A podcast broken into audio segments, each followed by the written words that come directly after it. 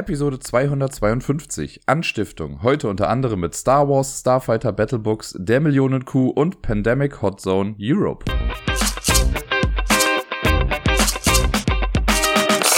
Hallo zusammen, hier ist der Dirk mit der neuesten Episode vom Ablagestapel.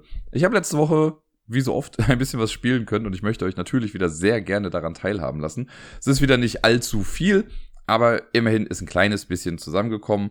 Ein bisschen was kennt man schon, ein bisschen ist in abgewandelter Form mit dabei. Lasst euch einfach überraschen, was so passiert. Das erste Spiel, über das ich äh, heute sprechen werde und sehr wahrscheinlich sehr kurz auch nur, ist Uno. Blutet mir fast ein bisschen das Herz, wenn ich das dann schon als Spiel auch mit bezeichne, weil ich es auch in einer sehr, sehr, sehr, sehr, sehr, sehr, sehr vereinfachten Variante gespielt habe, nämlich mit Miepel. Und es ist auch ganz hochoffiziell auch kein Uno gewesen. Ich habe irgendwo mal, ich weiß gar nicht, woher ich das habe, ehrlich gesagt. Das ist einfach so eine, ein Kartenspiel an Uno angelehnt mit den Looney Tunes Charakteren irgendwie drauf. Und es ist aber im Prinzip das gleiche. Also es gibt vier Farben, es gibt ein Plus zwei und was weiß ich nicht alles mit aussetzen, Richtungswechsel, sich was wünschen. Also Sachen. Kann auch sein, dass es Uno ist, nur gerebrandet. Ich weiß es nicht genau, aber auf jeden Fall haben wir das dann mal sehr, sehr runtergebrochen gespielt.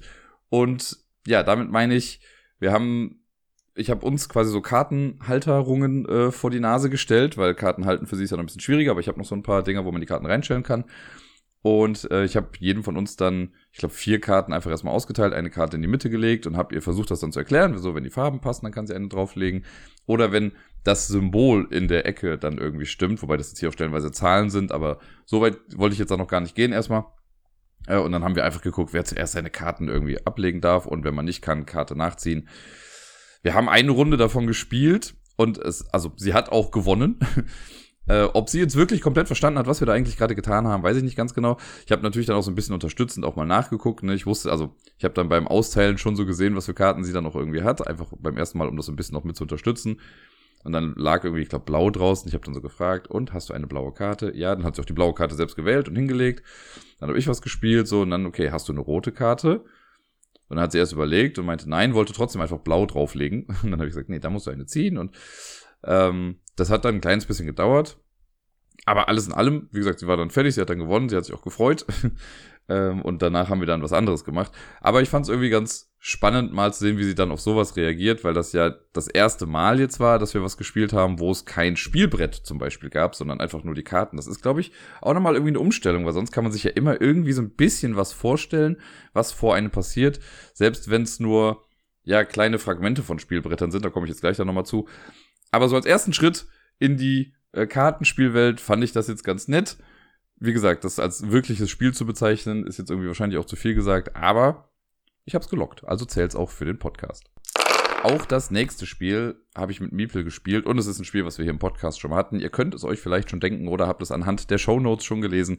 Erster Obstgarten ist wieder auf dem äh, Tisch, beziehungsweise wir spielen es ehrlich gesagt nie auf dem Tisch. Entweder spielen wir es auf dem Sofa, auf dem Boden oder im Bett. Und da haben wir es dieses Mal gespielt, weil Miepel war letzte Woche auch ein bisschen krank nochmal. Und äh, da bin ich einen Tag mit ihr zu Hause geblieben und sie wollte dann direkt nach dem Aufstehen Obstgarten spielen. Also haben wir Obstgarten gespielt. Ich beuge mich dem Wunsch dieses Kindes natürlich nur sehr gerne, wenn es ums Spielen geht. Und wir haben, glaube ich, zwei Runden gespielt. Ja, und letzte Woche, ich weiß gar nicht, ob ich das dann schon erzählt hatte, ich bin mir nicht mehr so sicher. Auf jeden Fall haben wir es einmal gespielt und haben es auch verloren. Und das war dann ganz lustig zu sehen, wie sie dann darauf reagiert. Ähm, Im Endeffekt fand sie dann ganz gut und hat dem Raben halt noch ein bisschen mehr Obst angeboten dann danach. Aber ansonsten äh, sind wir wieder eiskalt durchmarschiert. Aber es ist echt spannend wieder zu sehen, wie selbstständiger sie dann da quasi wird. Weil sie jetzt so beim Aufbau noch mithilft und äh, beim Würfeln auch den Raben dann ja immer mitversetzen möchte. Was ich noch spannend finde und was ich noch nicht so ganz einschätzen kann, also ist es auch absolut nicht wichtig, aber es gibt ja auf einer Würfelseite ähm, diesen Obstkorb und wenn man den würfelt, darf man sich ja irgendeins aussuchen. Und ich weiß nicht, ob sie das wirklich so verinnerlicht hat, dass man einfach irgendeins nehmen kann, oder ob sie einfach generell dann immer das nimmt, wo der Würfel gerade landet oder so. Ähm, das wirkt immer noch ein bisschen random, weil ich denke mir dann immer so, okay, ich nehme dann eher eins, äh, von dem noch mehr irgendwie da ist, damit wir mehr Möglichkeiten haben, Sachen zu würfeln oder so. Also ich gehe schon fast taktisch da irgendwie ran. Oder strategisch. Ich verstehe es immer noch nicht. Und ähm, bei ihr ist das halt so ein bisschen random. Also, ne, wenn das jetzt, wenn der Würfel jetzt auf dem, auf der gelben Platte quasi landet und da liegt dann noch eine Birne drauf, so dann nimmt sie halt die Birne und legt die dann da rein. Aber wie dem auch sei, das klappt auf jeden Fall echt ganz gut. Sie fragt auch oft nach dem Spiel und ich glaube, das macht ihr einfach sehr viel Spaß. Da freue ich mich schon sehr. Und ja, hier ist ja noch so ein kleines bisschen das, was ich eben bei Uno auch meinte. Bei Uno habe ich ja gesagt, na, da gibt's ja kein festes Spielbrett irgendwie. Hier ja so gesehen auch nicht. Es gibt ja einfach nur diese vier äh, kreisrunden Standsteile, wo Bäume drauf sind, da werden die Früchte draufgelegt, dann gibt's den Obstkorb und die kleinen Plättchen für den Raben, auf denen der halt irgendwie langläuft. Und so ein richtiges Brett an sich ja eigentlich nicht. Also es ist sehr modular in dem Aufbau, beziehungsweise sehr variabel. Man kann es ja hinpacken, wo es irgendwie passt. Aber auch das findet sie soweit, glaube ich, auch in Ordnung und nicht fremd. Das lässt mich hoffen, dass da noch eine ganze Menge Luft nach oben ist. Das nächste Spiel hier auf meiner tollen Liste ist Star Wars Starfighter Battlebooks. Das ist ein Spiel, das ich schon mal im Podcast hatte vor ewig langer Zeit. Also ich weiß, einmal habe ich das auf jeden Fall mit Robert im Flugzeug gespielt, als wir auf dem Weg zur UK Games Expo waren. Und da werde ich sehr wahrscheinlich dann halt auch im Podcast besprochen haben. Ich weiß gerade nicht mehr, ob ich es davor dann vielleicht nochmal hatte. Aber jetzt habe ich es nochmal rausgeholt. Ich habe es mit äh, meinem Kollegen slash Chef bei Korea Board Games gespielt, weil ich ihm das mal zeigen wollte, so als Idee und so nur, ob man da nicht mal gucken könnte, ob das nicht vielleicht was wäre, was man in einer anderen Form vielleicht noch irgendwie weiter verfolgen könnte oder neu aufleben lassen könnte. Und er kannte das noch nicht, deswegen war es auch ganz cool, so ich konnte ihm mal diese Welt kurz zumindest ein bisschen zeigen. Und ich äh, entführe euch gerne auch in diese kleine Welt, weil ich habe, also das hat einen richtigen Sweet Spot bei mir, dieses Spiel. Ich mag das total gerne. Und hier haben wir, es gibt auch in verschiedenen Versionen, aber ich habe halt die Star Wars Starfighter Battlebooks Edition. Das Ganze basiert auf einem äh, Spiel, das sich da Ace of Aces nennt. Das gab es früher dann auch schon mal als so eine Art Battlebook. Äh, das wurde nochmal irgendwie neu aufgelegt in der, ich glaube, Handy Rotary Series oder so. Und bei dem Ursprungsding ist es so, da hast du dann so alte äh, Flugzeuge aus dem Weltkrieg irgendwie. Und es gibt für verschiedene Modelle halt dann immer ein Buch und du kannst dann zwei gegeneinander antreten lassen. Hier in der Version, die ich habe, bei Star Wars Starfighter Battlebooks, das ist ein sehr sperriger Titel, da hat man quasi, und ich krieg, ja, kriege ich die Typen hier zusammen, du hast den TIE Interceptor gegen einen X-Wing, glaube ich. Und das kommt in so einem kleinen Schuber, das sind zwei Bücher, die kriegt man dann direkt zusammen. Und äh, soweit ich weiß, gibt es auch keine weiteren Einträge in dieser Star Wars-Reihe. Es gibt nur diese beiden Bücher und die kann man gegeneinander antreten lassen. Und das funktioniert aber sehr cool und ist echt ganz nett. Und wie gesagt, ich habe es mit Robert im Flugzeug gespielt, also man kann es einfach nebeneinander spielen. Das ist auch so ein Spiel, wo man keinen Tisch für braucht. Man muss sich ein bisschen was merken, aber auch nicht viel. Und kann eigentlich egal wo spielen. Also vielleicht nicht im Kino, aber sonst halt überall, wo man spielen kann äh, und wo es jetzt niemanden stört, kann man das locker mal eben machen. Und das Ganze simuliert quasi einen Kampf im Weltraum zwischen eben diesen beiden Raumschiffklassen. Äh, einer eben im TIE Interceptor, der andere im X-Wing. Und ich habe dann ein Buch von mir. Ich hatte jetzt, glaube ich, als wir gespielt haben, den äh, TIE Interceptor, wenn mich nicht alles täuscht. Die unterscheiden sich minimal. Also es gibt so ein paar Flugmanöver, die halt mein Raumschiff kann, kann dein dann nicht, äh, deins dann nicht. Und andersrum. Aber alles in allem funktioniert es auf jeden Fall gleich. Und wir versuchen im Prinzip einfach nur zu gewinnen, indem wir die andere Partei kaputt hauen. Ne? Also abschießen und die, äh, ja, damit dann halt diesen kleinen Weltraum, diesen kleinen Weltraumkampf für uns entscheiden. Wie geschieht das Ganze? Man muss am Anfang auf eine bestimmte Seite blättern. Ich weiß nicht mehr genau. Es sind halt äh, irgendwie 300 Seiten, 200 Seiten, 250 oder so. Ich glaube, man fängt auf 180 an. Aber wie gesagt, ist jetzt auch ganz egal. Beide fangen auf der gleichen Seite an in ihrem jeweiligen Buch. Und dann sieht man auf der Seite das, was man gerade aus dem Cockpit sehen würde. Ist alles in schwarz-weiß gehalten, aber du guckst halt dann quasi aus dem Cockpit raus. Und es beginnt damit, dass die beiden halt so ein bisschen aufeinander zufliegen. Ne? Man trifft sich jetzt im Weltraum und denkt, oh shit, ein Gegner. So, und ich sehe das aus meinem Cockpit raus und du würdest das aus deinem Cockpit heraus dann sehen. Und dann hast du unten äh, an der, an der ähm, am Rand des äh, Blattes hast du dann ganz viele Manöver dann stehen. Es gibt quasi drei Arten von Manövern oder drei Bereiche. Es gibt einmal die Full-Throttle-Dinger, das heißt, du gibst Vollgas und fliegst dann dementsprechend auch weiter. Es gibt Half-Throttle, wo du halt so ein bisschen nur fliegst. Und du kannst Gliding machen, wo du quasi gar kein Gas gibst und nur ein kleines Manöver irgendwie fliegst. Und du suchst dir dann, also du musst dann überlegen, okay, was möchte ich jetzt machen? Quasi, in Anführungszeichen, wie in so einem echten Kampf. Ne, du weißt ja nicht, was der andere gerade macht. Das heißt, du siehst den auf dich zukommen, okay, was willst du jetzt machen? Und du siehst dann unten, wie die Manöver dann aussehen. Du kannst irgendwie eine, einen U-Turn machen, du kannst halb links fliegen, du kannst einfach geradeaus fliegen, du kannst auch mit dem, äh, mit dem TIE Interceptor kannst du dich irgendwie einmal so rumdrehen, also eine 180 Grad, wenn du wirklich komplett zurück machen. Und also verschiedene Sachen. Und dann musst du ja gucken, in welcher Geschwindigkeit du das quasi machen möchtest. Man sucht sich dann ein Manöver aus und die Manöver sind alle mit Buchstaben äh, deklariert. Das macht es ein bisschen einfacher, sich das dann zu merken. Und unter dem Buchstaben steht dann nochmal eine Seitenzahl das machen wir gleichzeitig. Das heißt, ne, ich sage jetzt zum Beispiel, ich mache Manöver A, du machst Manöver B. Das sagen wir uns jetzt erstmal nicht, sondern wir sagen uns gegenseitig die Seitenzahl, die jetzt erstmal da drunter steht. Na, angenommen, du hast jetzt, was habe ich gesagt? Du machst Manöver B, sagst mir, okay, deine Mid-Flight-Seite, so heißt das hier, also die Seite mitten im Flug, ist irgendwie die 93. Das heißt, ich muss jetzt auf Seite 93 blättern und auf dieser Seite gucke ich jetzt, welche Seitenzahl steht unter meinem Buchstaben, den ich gewählt habe. Das wirkt erstmal ein bisschen umständlich, klappt aber dann eigentlich erstaunlich gut und schnell. Das geht sehr schnell in Mark und Bein über. Ne, das heißt, in dem Beispiel, ich sag dir, keine Ahnung, Seite 111, du sagst mir 93, ich blätter auf Seite 93, hab mir dann halt gemerkt, okay, ich wollte ja Manöver A fliegen, gucke auf Seite 93, bei A steht jetzt 200 oder so. Das heißt, ich blätter in meinem Buch auf Seite 200. Wenn alles richtig abgelaufen ist und beide das richtig gemacht haben, dann landen beide auch auf der gleichen Seite wieder. Ne, weil wenn ich auf Seite 200 bin, musst du auch auf Seite 200 jetzt quasi sein. Das heißt, im Prinzip reicht es quasi auch, wenn einer das macht, aber es ist ganz gut, das ein bisschen als Kontrolle zu haben. Es kann ja mal sein, dass man sich irgendwie einen falschen Buchstaben doch gemerkt hat oder die Seitenzahl falsch gesagt hat. Dann kann man das ein kleines bisschen angleichen irgendwie und so ein bisschen muss man sich auch immer vorstellen, okay, ich bin jetzt nach links geflogen und er sagt, er ist auch nach links geflogen. Es wäre komisch, wenn wir jetzt irgendwie wieder direkt aufeinander zugucken würden oder sowas. Aber alles in allem, also wir hatten jetzt zum Beispiel nie Probleme damit. Das hat jetzt immer super gut geklappt, dass wir dann auf der gleichen Seite auch waren. Ja, und die neue Seite zeigt dann eben die neue Situation nach dem Manöver. Es kann sein, dass wir jetzt einfach nur anders gestellt irgendwie uns im Weltraum sehen und trotzdem nichts passiert. Es kann aber auch passieren, dass ich mich jetzt zum Beispiel so gut hinter dich positioniert habe, weil du vielleicht ein Manöver gemacht hast, du bist also das Vollgas gegeben und ich aber nur so ein bisschen, dabei bist du an mir vorbeigeflogen und ich bin jetzt genau hinter dir und kann dann schießen. Und dann steht auf der Seite halt auch, entweder wenn man direkt Schaden macht, oder auch manchmal nur Lock-on heißt das dann. Das heißt, wenn sich jetzt nicht großartig was ändert, dann gibt's in dem nächsten Panel sehr wahrscheinlich einen Schaden. Also da muss schon irgendwie ein gutes Manöver geflogen werden. Wenn es Schaden gibt, dann steht bei demjenigen, der den Schaden verursacht, steht dann Score und bei dem anderen steht Damage. Und man hat zwölf Lebenspunkte. So gesehen braucht man zwölf Siegpunkte, um zu gewinnen. Oder man sieht es halt so rum, wenn du zwölf Schadenspunkte hast, hast du eben verloren. So, wir hatten jetzt in unserem Fall, ich habe, glaube ich, mit zweimal acht Schaden, habe ich das Ganze dann schon entschieden. Äh, ich habe aber selber auch, glaube ich, zwei Schaden bekommen. Das ist das Einzige, was ich meinte, was man sich so über das gesamte Spiel ein bisschen merken muss, nämlich wie viel Schaden man hat. Es gibt jetzt nix irgendwie da, was man, also wo was zum Tracken dabei ist.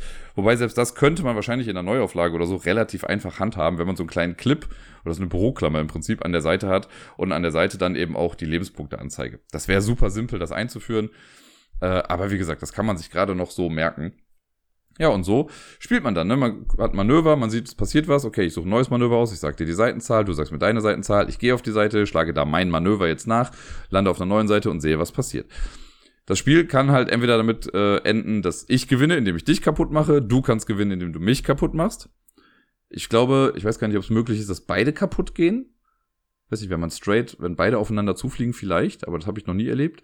Äh, es ist aber auch möglich, dass es quasi unentschieden ausgeht, weil wenn wir so bescheuert fliegen, so aneinander vorbei, dass wir zu weit voneinander weg sind, dann haben wir uns halt eben im Weltraum verloren und dann ist die Schlacht halt auch einfach vorbei.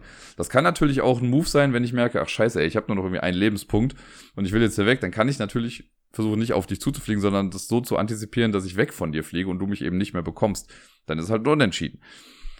Mir macht das unfassbar viel Spaß. Es gibt in dieser Reihe halt echt viel. Es gibt das ganze Ding mit den Flugzeugen. Ich fand das hier damals halt noch sehr ansprechend. es gibt aber auch noch so ganz viele Kampfbücher mit Marvel-Superhelden zum Beispiel. Dann gibt's dann das Battlebook mit Wolverine.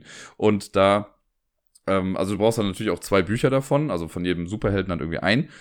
Und das einzige Weirde ist dann, okay, wenn ich Wolverine spielen möchte, muss ich dir Wolverine geben weil du quasi dann ja die Illustration von Wolverine siehst, wie er dich angreift. Und wenn ich jetzt zum Beispiel, wenn du dann Deadpool sein willst, dann kriege ich von dir das Deadpool-Buch, weil ich dann eben Deadpool sehe. Da gibt's echt viele von. Ich habe die noch nicht in die Hände bekommen. Es ist auch nicht mehr so einfach, an die irgendwie alle ranzukommen. Aber ich hoffe mal, äh, dass ich das vielleicht demnächst noch mal schaffe, weil ich mag die Idee total gerne und ich finde das so gut, weil da kann man so viel draus machen. Und wir haben schon so ein bisschen äh, Ideen hin und her geworfen und sind auch schon auf ein paar coole Ideen gekommen, auch verschiedene Franchises, die man da irgendwie mit einbinden könnte, wo es auch Sinn machen, äh, Sinn ergeben würde. Oh Gott, ich hab's fast selbst gesagt. Sinn ergeben würde, äh, mehrere Bücher vielleicht auch zu sammeln. Vielleicht möchte man ja alle Bücher sammeln. Wink, wink. Und ja, mal gucken, was sich daraus ergibt. Aber so oder so freue ich mich immer, wenn ich das mal auf den Tisch bekomme, ist das falsch gesagt, wenn ich dieses Buch oder dieses Spiel in die Hände bekomme zu Weihnachten hat Miepel von mir den Tipptoy-Stift geschenkt bekommen. Und ich hatte da natürlich auch schon so ein bisschen mit im Hinterkopf, dass es dafür ja auch eine ganze Menge Spiele gibt und auch weitere Bücher, sodass ich da halt immer so ein bisschen drauf aufbauen kann, ne? Und dass sie dann zum Geburtstag vielleicht mal ein neues Spiel bekommt oder ein neues Buch oder sonst irgendwie was. Das äh, fand ich einfach ganz nett als Grundidee. Bisher hatte sie nur ein Buch mit dazu Und also hat sie halt auch direkt schon zu Weihnachten bekommen. Und erstmal soweit äh, nichts anderes. Und ich habe dann natürlich auch mal so ein bisschen geforscht und geguckt, okay, gibt es eigentlich auch Spiele für Erwachsene oder halt generell für, weiß nicht, Familienspiele und sonst irgendwie was? Weil das, was man so bisher so sieht, sind eigentlich mehr so Lernspiele, Logikspiele, aber jetzt nichts, was richtig, also in Anführungszeichen richtige SpielerInnen irgendwie vom Hocker hauen würde. Mit einer Ausnahme. Der Millionen-Kuh von Matthias Kramer. Das habe ich schon immer mal wieder irgendwo gesehen und es hat mich sehr interessiert. Es ist nicht mehr so in Print und es ist, also wenn man es neu haben möchte, muss man eine ganze Menge Geld dafür hinlegen. Und ich war ganz happy, weil mein Kollege slash Chef von Korea Board Games, äh, der hatte das im Regal stehen und ich habe mal gefragt, ob ich es mir einfach ausleihen könnte. Und das habe ich jetzt die Woche getan und dann auch schon ein paar Mal gespielt. Ähm, der Millionenkuh ist ein kooperatives Spiel und wir versuchen dort, also eigentlich versuchen wir in eine Bank einzubrechen und Gold zu stehlen. Das Ganze ist aber ein bisschen familientauglicher verpackt mit, wir sind ehemalige Kriminelle, die jetzt bei einer Sicherheitsfirma arbeiten und wir haben einen Deal mit dem Bankdirektor und wenn wir es schaffen, in einer bestimmten Zeit einzubrechen und das Gold zu klauen, dann kriegen wir den Auftrag, um die Sicherheitssysteme besser zu gestalten. Lirum Larum Löffelstiel, wir wollen in eine Bank eindringen und Geld klauen oder Gold klauen. Das ist unsere Aufgabe. Und ähm, bevor ich auf Details irgendwie eingehe, erstmal so grob, wie es abläuft oder die grobe Struktur des Spiels, weil die ist schon mal ganz cool, das mag ich schon sehr gerne. Der Stift in dem Fall fungiert so ein bisschen als Timer und Spielleitung. Und einen Timer brauchen wir, weil das Ganze ist ein Echtzeitspiel. Das besteht aus zwei Phasen, die direkt aneinander anschließen. Das eine ist die Planungsphase und dann gibt es die Ausführungsphase, wo wir dann wirklich in der Bank eindringen. In der Planungsphase versuchen wir, Dinge über die Bank herauszufinden und Fähigkeiten zu erlernen. Es gibt insgesamt sieben Crew-Mitglieder oder Mitgliederinnen und man stellt sich das zufällig zusammen. Also am Anfang soll man die einfach zufällig verteilen und die Person, die du dann hast, die bist du dann halt eben. Äh, ich habe jetzt auch einfach mal random gezogen. Man kann es nicht komplett alleine spielen, deswegen habe ich immer zwei Charaktere gesteuert. Und das hat aber auch wunderbar funktioniert. Äh, und alle Fähigkeiten, also alle Charaktere haben immer die Fähigkeit gehen und eine weitere, die andere Charaktere sonst erst erlernen müssten. Also was wie Sprinten, Schlösser knacken, Hacken, Klettern, also Geschichten. Jeder kann im Prinzip alles, aber es gibt halt welche, die das schon als äh, das schon mitbringen quasi als kleine Fähigkeit. Wir suchen uns das also aus und wir können dann eben diese Fähigkeiten erlernen in der Vorbereitungsphase. Wir müssen rausfinden, wo verschiedene, keine Ahnung, wo geht der Wächter entlang, wo sind Schlösser, wo sind die Alarmanlagen und äh, was ist die Kombination des Saves. Das brauchen wir auch noch irgendwie. Das versuchen wir alles in der Planungsphase rauszufinden. Läuft in Echtzeit ab. Danach, wann immer man bereit ist, muss man, da kann man den, mit dem Tipptoy-Stift dann auf ein bestimmtes Symbol klicken und dann geht's direkt in die Ausführungsphase, wo wir dann wirklich durch die Bank laufen und äh, Sachen knacken und Schlösser hacken und was weiß ich nicht alles, um dann letztendlich ans Gold ranzukommen. Das äh, Besondere dabei ist, die Zeit läuft halt einfach weiter. Das heißt, es gibt äh, drei verschiedene Spielmodi. Du kannst es auf äh, schwierig machen, dann hast du 35 Minuten insgesamt Zeit. Und dann gibt's auch 40 Minuten und 45 Minuten. Ich habe es jetzt bisher immer mit 40 Minuten versucht. Und du hast halt insgesamt für die Planungsphase und die Durchführungsphase 40 Minuten Zeit. Das heißt, du kannst eine ellenlange Planung machen, hast dann aber halt weniger Zeit hinten raus. Oder du sagst, okay, Planung ist mir nicht so wichtig, ich will einfach loslegen und gleiche das dann irgendwie mit mehr Zeit in der Bank quasi aus dann äh, ja, weißt du aber halt vielleicht nicht ganz so viel, aber du hast insgesamt dann diese 40 Minuten oder 35 oder 45, je nachdem, für was man sich entschieden hat. Das finde ich schon ganz cool. Und äh, man hat halt wirklich da so freie Hand, was man denn da machen möchte. Ja, und beim Ausführen ist es so, also ich habe schon gesagt, na, am Anfang lernen wir bestimmte Dinge. Und das funktioniert relativ einfach mit. Äh, jeder hat halt so ein, sein Character-Board vor sich. Und dann klickt man auf das eigene Porträt sagt dann, auf dem Spielfeld gibt es eine Sektion mit Lernen, das ist ein Buch, da klickt man dann drauf und dann auf die Fähigkeit, die man erlernen möchte. Und dann läuft quasi intern im Stift ein Timer ab. In der Zeit kann die Figur auch nichts anderes machen. Und wenn die fertig ist, sagt sie so, Edward hat jetzt Klettern gelernt. So, und dann kannst du, das ist ganz nett gemacht, auch visuell. Alle Fähigkeiten sind so kleine Puzzlestücke und die puzzelt man dann an sein Board dran. Und dann sieht man nachher, was der eigene Charakter denn alles so drauf hat. Wenn die Zeit abgelaufen ist, wenn das dann gesagt wurde, kannst du halt auch die nächste Aktion dann direkt machen. Und das machen alle parallel. Das heißt, während du klettern lernst und ich sprinten lernen, äh, kann es sein, dass du noch irgendeinen anderen Plan machst, denn es gibt zusätzlich zu den äh, erlernbaren Fähigkeiten, gibt es noch immer zwei zufällig ähm, ja nicht ausgewählte, aber zwei zufällig hingelegte Pläne. Da gibt es insgesamt, glaube ich, elf Stück von. Die werden am Anfang gemischt, zwei werden hingelegt. Und das sind nochmal so Zusatzaktionen oder kleine Hilfsmittel, die man auch erlernen kann äh, um sie dann quasi zu benutzen. Das kann mal sowas sein wie, was hatten wir denn jetzt, oder muss ich mir gerade überlegen. Also es gibt sowas wie, okay, wenn du das hier erlernst, ich glaube, das heißt Sesam, öffne dich, dann musst du beim Tresor am Ende Also reicht's nur, die richtigen Zahlen zu haben, die, die Reihenfolge ist dir dann egal. Oder du hast irgendwie die Möglichkeit, über ein Nachbargebäude zur Bank zu kommen und du startest auf dem Dach und nicht direkt vor dem Haupteingang. Also verschiedene Sachen, du kannst dann Sachen manipulieren oder den Wächter irgendwo besonders hinschicken oder du hast einmal quasi Wächtertreffen gut, ne, weil du irgendwie eine Schauspielerin bist und kannst ihm dann irgendwas erzählen. Ja, und dann glaubt er dir das für einmal, aber beim zweiten Mal dann eben nicht mehr. Das ist schon alles echt ganz nett. Und das machen wir alles in der Vorbereitungsphase. Und natürlich, wenn man jetzt auch mit mehreren Leuten spielt, muss man natürlich auch darüber sprechen, okay, was ist denn? Ich gehe jetzt in den Raum, ich knacke das Schloss, du gehst dann, du machst dann vielleicht in der Zwischenzeit was anderes, läufst dann darüber, während du nach oben gehst, gehe ich nach unten und bereite da schon mal alles vor. Äh, alles halt dann, um zu gucken, dass am Ende, also es reicht nicht, dass der Tresor geknackt ist, das ist auch das, was ich ein bisschen komisch finde, aber äh, es müssen am Ende, muss der Tresor offen sein, das heißt, man muss die richtige Kombination eingegeben haben und alle müssen in dem Tresorraum drinstehen. Also es reicht nicht, dass eine Person einfach sagt so, yo, ich bin jetzt beim Gold. Nee, es müssen auch alle da sein. Das äh, hat mir in einem Lauf auch definitiv äh, das Genick gebrochen, ähm, weil ich da irgendwie mit einem zwar irgendwie unten war und ich hätte es theoretisch auch geschafft, aber ich wusste, okay, der Typ da von ganz oben, der schafft es einfach nicht mehr in der Zeit runterzukommen. Der Stift sagt dann halt auch, ich finde relativ penetrant dann irgendwann immer an, wie viel Zeit noch da ist. Nein, es ist nicht penetrant, es ist schon gut, dass man die Übersicht bekommt, weil es gibt halt sonst keinen visuellen Timer. Das heißt, man muss sich immer so ein bisschen auf das Zeitgefühl an sich verlassen, was auch sehr spannend ist. Zumindest ist mir das so auch noch nicht irgendwo anders untergekommen. Da ist dieser Stift schon sehr unique in seiner Art und Weise. Mir macht das sehr viel Spaß. Ich habe es jetzt fünfmal gespielt. Ich habe es beim letzten Mal, ich habe es gestern Abend einmal gespielt, da habe ich zum ersten Mal gewonnen und wirklich mit den letzten Sekunden irgendwie. Also der Stift hat schon angesagt, du hast nur noch eine Minute Zeit. Und in der Zeit habe ich es dann quasi geschafft in der letzten Minute. Und es war im Prinzip eine 50-50 Chance bei mir. Also es war schon sehr, sehr knapp. Aber hat funktioniert. Davor, es war auch ein paar Mal knapp. Ich habe einmal halt eine Niederlage, nee, okay, zwei Niederlagen hatte ich, die sich relativ deutlich abgezeichnet hatten. Einmal war das, was ich eben meinte mit, okay, die Personen sind zwar unten am Tresor, aber ich weiß, der oben wird es einfach nicht mehr in der Zeit schaffen, runterzukommen. Und ein anderes Mal habe ich, wollte ich was ausprobieren und ich habe schon gesehen, okay, es steht generell alles nicht so gut. Äh, und dann habe ich eine Alarmanlage ausgelöst und dann hat man auch instant verloren. Weil das sind die Wege, wie man verlieren kann. Du kannst, wenn du in einen Gang reingehst, in dem eine aktive Alarmanlage ist, dann hast du instant verloren, weil dann geht der Alarm los. Oder wenn du in den Wächter reinläufst, dann hast du auch verloren. Es sei denn, du hast halt so eine, äh, so eine Plankarte irgendwie dir äh, erlernt, die es dir ermöglicht, einmal mit dem Wächter zu quatschen. Oder die Zeit ist generell abgelaufen dann ist auch vorbei. Also die drei Möglichkeiten gibt's und man kann nur gewinnen, indem man eben den Tresor knackt und alle in den Raum reingehen. Das macht Spaß. Das ist wirklich cool. Ich weiß nicht, was für eine Langzeitmotivation ich jetzt habe. Also jetzt, wo ich es einmal gewonnen habe, denke ich mir noch so, okay, jetzt möchte ich es auf dem schwierigsten Level auch nochmal schaffen mit 35 Minuten, jetzt wo 40 schon immer so knapp waren.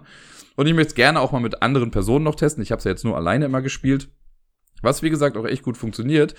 Und ich bin mir auch nicht so ganz sicher, ob das Spiel so gut mit mehreren Menschen irgendwie funktioniert. Also, ja, ich muss das, glaube ich, irgendwie auf mehrere Ebenen irgendwie ein bisschen aufdröseln. Da wäre zum einen der Stift. Es gibt halt nur einen Stift, mit dem spielt man das Ganze, der steuert das Ganze. Und das heißt natürlich, wenn ich jetzt gerade eine Aktion mache und bin irgendwie auf meinem Charakterporträt und bin auf Lernen und überlege vielleicht noch schnell, und du willst in der Zwischenzeit was machen, musst du halt trotzdem warten, bis ich fertig bin. Ne, das heißt, den Stift muss man sich immer hin und her geben. Und das ist aber ein kleines, also das würde ich jetzt gar nicht mal so groß äh, hängen. Ich glaube, dass das ganz gut funktionieren kann. Natürlich ist es ganz cool, wenn man mit mehreren Leuten spricht oder spielt, dass man sich halt absprechen kann, ne? weil mehrere Gehirne wissen vielleicht mehr oder sehen vielleicht mehr und haben mehr Ideen. Das heißt, es ist irgendwie vielleicht einfacher, sich einen Plan irgendwie zu entwickeln. Ich finde, es gibt aber auch eine Phase im Spiel, und das ist so gerade die Anfangsphase, die ist, also ich stelle sie mir momentan noch sehr langweilig vor mit mehreren Personen, weil ich sie alleine schon unfassbar langweilig finde die Anfangsphase vom Spiel, die ist so, also nicht blöd, aber da würde ich mir fast wünschen, dass es irgendwie noch einen anderen Modus gibt. Ich versuche jetzt mal ein bisschen mehr ins Detail zu gehen. Und zwar ist es so, es gibt diese verschiedenen Fähigkeiten, die man erlernen kann oder dann ausführen kann, die dauern immer eine bestimmte Zeit. Stellt euch das vor wie eine Sanduhr zum Beispiel. Es gibt ja so ein paar Spiele wie hier Rush MD oder Kitchen Rush oder so, ne, wo die Worker quasi Sanduhren sind und immer wenn die Sanduhr durchgelaufen ist, dann können wir das nächste machen. Das ist hier ähnlich, ne? Also jede Aktion, stellt euch einfach vor, okay, ich möchte was lernen, ich stelle meine Sanduhr da drauf und muss warten, bis sie durchgelaufen ist und erst dann kann ich was Neues machen. Hier gibt es die allerdings halt in vier verschiedenen Stärken oder eben Zeiteinheiten. Es gibt quasi Zeit 1, Zeit 2, Zeit 3 und Zeit 4. Das wird äh, visuell dargestellt mit, mit quasi so, wie soll ich sagen, mit Vierteln eines Kreises, so als wenn 15 Sekunden vergangen sind oder äh, 30 oder 45 oder eben 60 Sekunden.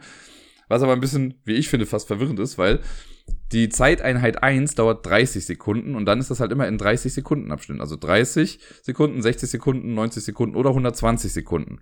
Wenn wir jetzt nochmal festhalten, dass wir in meiner Version dann immer 40 Minuten Zeit haben, wenn ich jetzt ein paar Sachen erlernen möchte und das Lernen dauert immer 90 Sekunden, also anderthalb Minuten, dann geht schon mal eine ganze Zeit irgendwie flöten, einfach nur um Sachen zu lernen irgendwie. Das ist schon echt ganz viel.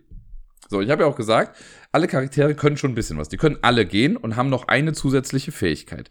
Ein Charakter hat die Fähigkeit zu erkunden von Anfang an. Alle anderen haben das nicht. Was müssen wir in der Planungsphase machen? Wir müssen erkunden.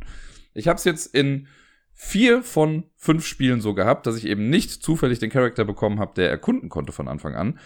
Und das hat bedeutet, die erste Aktion, die ich mit beiden Charaktern gemacht habe, war, erkunden zu erlernen. Das ist halt eine Fähigkeit, die man nicht von Anfang an mitbringt, also müssen die das erstmal lernen. Also, ne, direkt Zeit geht los, okay, auf Edward, auf Lernen, auf Erkunden. Und die andere Person hat es quasi genauso gemacht. Und dann passiert halt nichts weiter. Dann hast du halt 90 Sekunden lang erstmal Stille bis überhaupt die Fähigkeit gegeben ist, etwas über diese Bank herauszufinden. Du weißt am Anfang nämlich genau zwei Dinge. Du weißt, das erste Schloss, was vor deiner Nase ist, das ist das Schloss mit der Nummer eins. Du weißt also, du musst ein Schloss knacken, um reinzukommen. Und du weißt, der Wächter startet in der Kaffeeküche und wird danach auf jeden Fall in Gang 3 kommen. So, das ist, wenn man sich die Map anguckt, ist das einfach gegeben. Aber mehr weißt du nicht am Anfang. So, das heißt, du hast von deinen 40 Minuten hast du schon mal 90 Sekunden am Anfang, in denen du nichts machen kannst, weil du darauf wartest, mehr Sachen herauszufinden dann wissen das, weil dann kriegst du vom Stift gesagt, so, Edward hat jetzt Erforschen erlernt. Und dann kommt direkt danach halt die Ansage mit, keine Ahnung, Amanda hat jetzt Erforschen erlernt, weil sie das halt dann jetzt eben parallel gemacht hat. So, und dann kannst du halt sagen, okay, will ich jetzt weitere Fähigkeiten erlernen oder will ich jetzt was erforschen? Und dann, ja, keine Ahnung, es gibt halt noch die, also du kannst die meisten Fähigkeiten, die es gibt, kannst du noch in einer fortgeschrittenen Variante erlernen. Also es gibt auch Erforschen Plus, sage ich mal. Äh, das Erforschen an sich dauert nämlich immer 60 Sekunden, also eine Minute. Und wenn du das Gute erforschen hast, was aber nur eine Person quasi erlernen kann im ganzen Spiel, dann hast du das in 30 Sekunden. Und ich habe es jetzt halt meistens dann so gemacht, okay, wenn beide Erforschen dann hatten, dann habe ich eine davon direkt auch Erforschen Plus lernen lassen, damit ich danach dann quasi auch schneller Sachen erforschen kann. Währenddessen hat die andere aber dann schon was erforscht. Und das ist halt so dieses Ding, du weißt ja nicht genau, okay, will ich jetzt erst irgendwelche Fähigkeiten erlernen und dann gucken, dann sage ich einfach, okay, der Plan ist mir egal, so, wir kriegen das schon irgendwie hin. Oder will ich erst alles herausfinden über den Plan? Äh, also was halt in der Bank los ist und darauf dann meine Fähigkeiten ausrichten. Aber das kann halt auch wieder ein bisschen Zeit kosten. Und beim Erforschen gibt's auch wieder so ein Ding, was an sich erstmal vielleicht interessant klingt und manchmal hier und da vielleicht auch ein bisschen notwendig ist. Aber alles in allem fand ich es ein bisschen, also keine Ahnung, das, warum, warum ich jetzt darüber spreche, es gibt das äh, Erforschen oder Erkunden, heißt es ja, glaube ich, gibt es in fünf verschiedenen Versionen. Man kann fünf, auf fünf verschiedene Arten etwas erforschen oder über fünf verschiedene Dinge etwas herausfinden. Es gibt vier Dinge in der Bank, die wichtig für uns sind. Es gibt die Route des Wächters. Da kann man durch das Erkunden quasi herausfinden, wie sind seine Wegpunkte. Sobald das Spiel startet, wandert der quasi von Raum zu Raum, immer zu Wegpunkt A, dann zu B, zu C, zu D. Weiter ist er bei mir ehrlich gesagt auch noch nie gekommen, weil dann das Spiel schon meistens vorbei war. Dann kannst du die äh, Alarmanlagen scouten quasi. Zum einen beinhaltet das die Alarmanlagen, also in welchen Gängen, bisher war es bei mir immer so, dass die in Gängen waren, die Alarmanlagen, kriegst dann gesagt, wo die sind. Und es gibt die Konsolen, mit denen du die ausschalten kannst. Das heißt, du kriegst dann erst gesagt, okay, Alarmanlage A ist in Gang 3, Alarmanlage B in Gang 2 und so weiter. Und danach kommt die Konsole für Alarmanlage A, befindet sich im Damenklo. Ist mehrfach passiert, frag mich nicht, warum die das da hingepackt haben. So, das legst du dann alles hin. Das sind so kleine Plättchen, die legt man dann auch wirklich in die Räume dann rein, um sich das besser merken zu können. Also wir haben äh, die, die Route des Wächters, wir haben die Alarmanlagen, dann gibt es die Schlösser. Ne, wie gesagt, das erste Schloss, Schloss Nummer eins, ist direkt an der Eingangstür und dann kriegst du auch noch gesagt, wo sonst noch irgendwie Schlösser sind. Äh, was natürlich auch cool sein kann, weil wenn du das nicht weißt und du möchtest vielleicht in einen Raum reingehen, wo jetzt halt eine Konsole für eine Alarmanlage ist, und da ist ein Schloss vor und du kannst gerade keine Schlösser knacken, düdüm, dann hast halt Pech gehabt. Du musst warten, bis jemand kommt, der das halt eben kann. Das vierte, was wir scouten können, sind äh, Nieten, so wird das hier genannt. Und das ist also thematisch finde ich es einfach sehr, sehr witzig. Der Code des Tresors besteht aus drei Ziffern aus den Zahlen von 0 bis 9. Jede Ziffer kommt nur einmal vor. Im gesamten Bankgebäude haben die Mitarbeitenden sich kleine Notizen gemacht, um sich besser merken zu können, welche Ziffern denn nicht zur Kombination gehören. Das heißt, du weißt dann vielleicht, ah, in der Kasse befindet sich eine Niete. Dann gehst du da hin und kriegst dann gesagt, du findest eine Notiz mit der Zahl 7. Und dann nimmst du halt diesen kleinen Marker, da ist so eine Raute quasi drauf also ein Zahlensymbol. Die jüngeren Menschen möchten es vielleicht lieber Hashtag-Symbol nennen. Nimmst das dann und legst das dann auf die 7 unten drauf. Da ist so eine Leiste, um anzuzeigen, gut, du weißt, die 7 ist nicht im Code. Und da denke ich mir, ey Leute, dafür muss ich jetzt keine Firma irgendwie anheuern, um zu wissen, dass unser System vielleicht ein bisschen anfällig ist für Einbrüche, wenn die Kombination für unseren Gold-Safe auf Post-its im ganzen Haus verteilt ist. Naja, das ist nur meine Meinung dazu. Auf jeden Fall, das sind die vier Dinge, die man hat. Ne? Route, Alarmanlagen, Schlösser und die Nieten. Die fünfte Sache, die man haben kann, ist random. Das heißt, du, ich kann jetzt sagen, gut, Edward soll was, ich sage mal Edward, weil ich den in meinem letzten Spiel einfach dabei hatte. Edward möchte etwas erkunden, tippst auf Edward, tippst auf Erkunden bei ihm auf dem Board.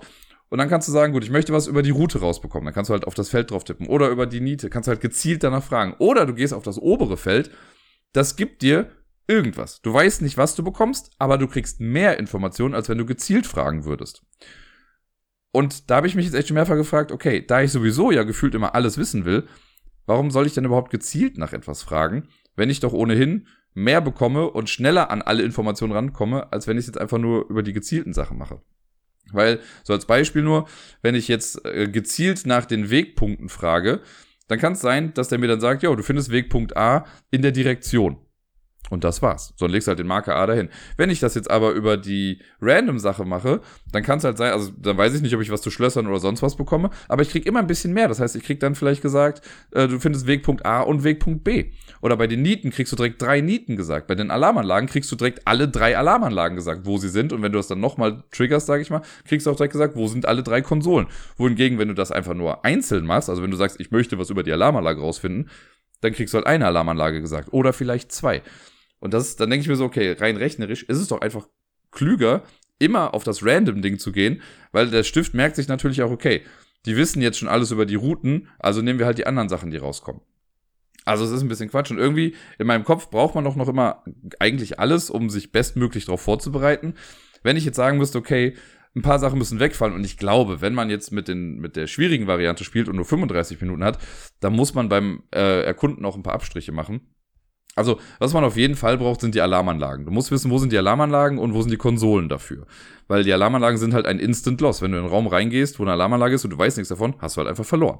Das war auch eine äh, Sache, wie ich mal äh, hart verloren habe oder auch früher verloren habe, weil ich wissen wollte, es gibt eine Fähigkeit, die heißt Sprinten.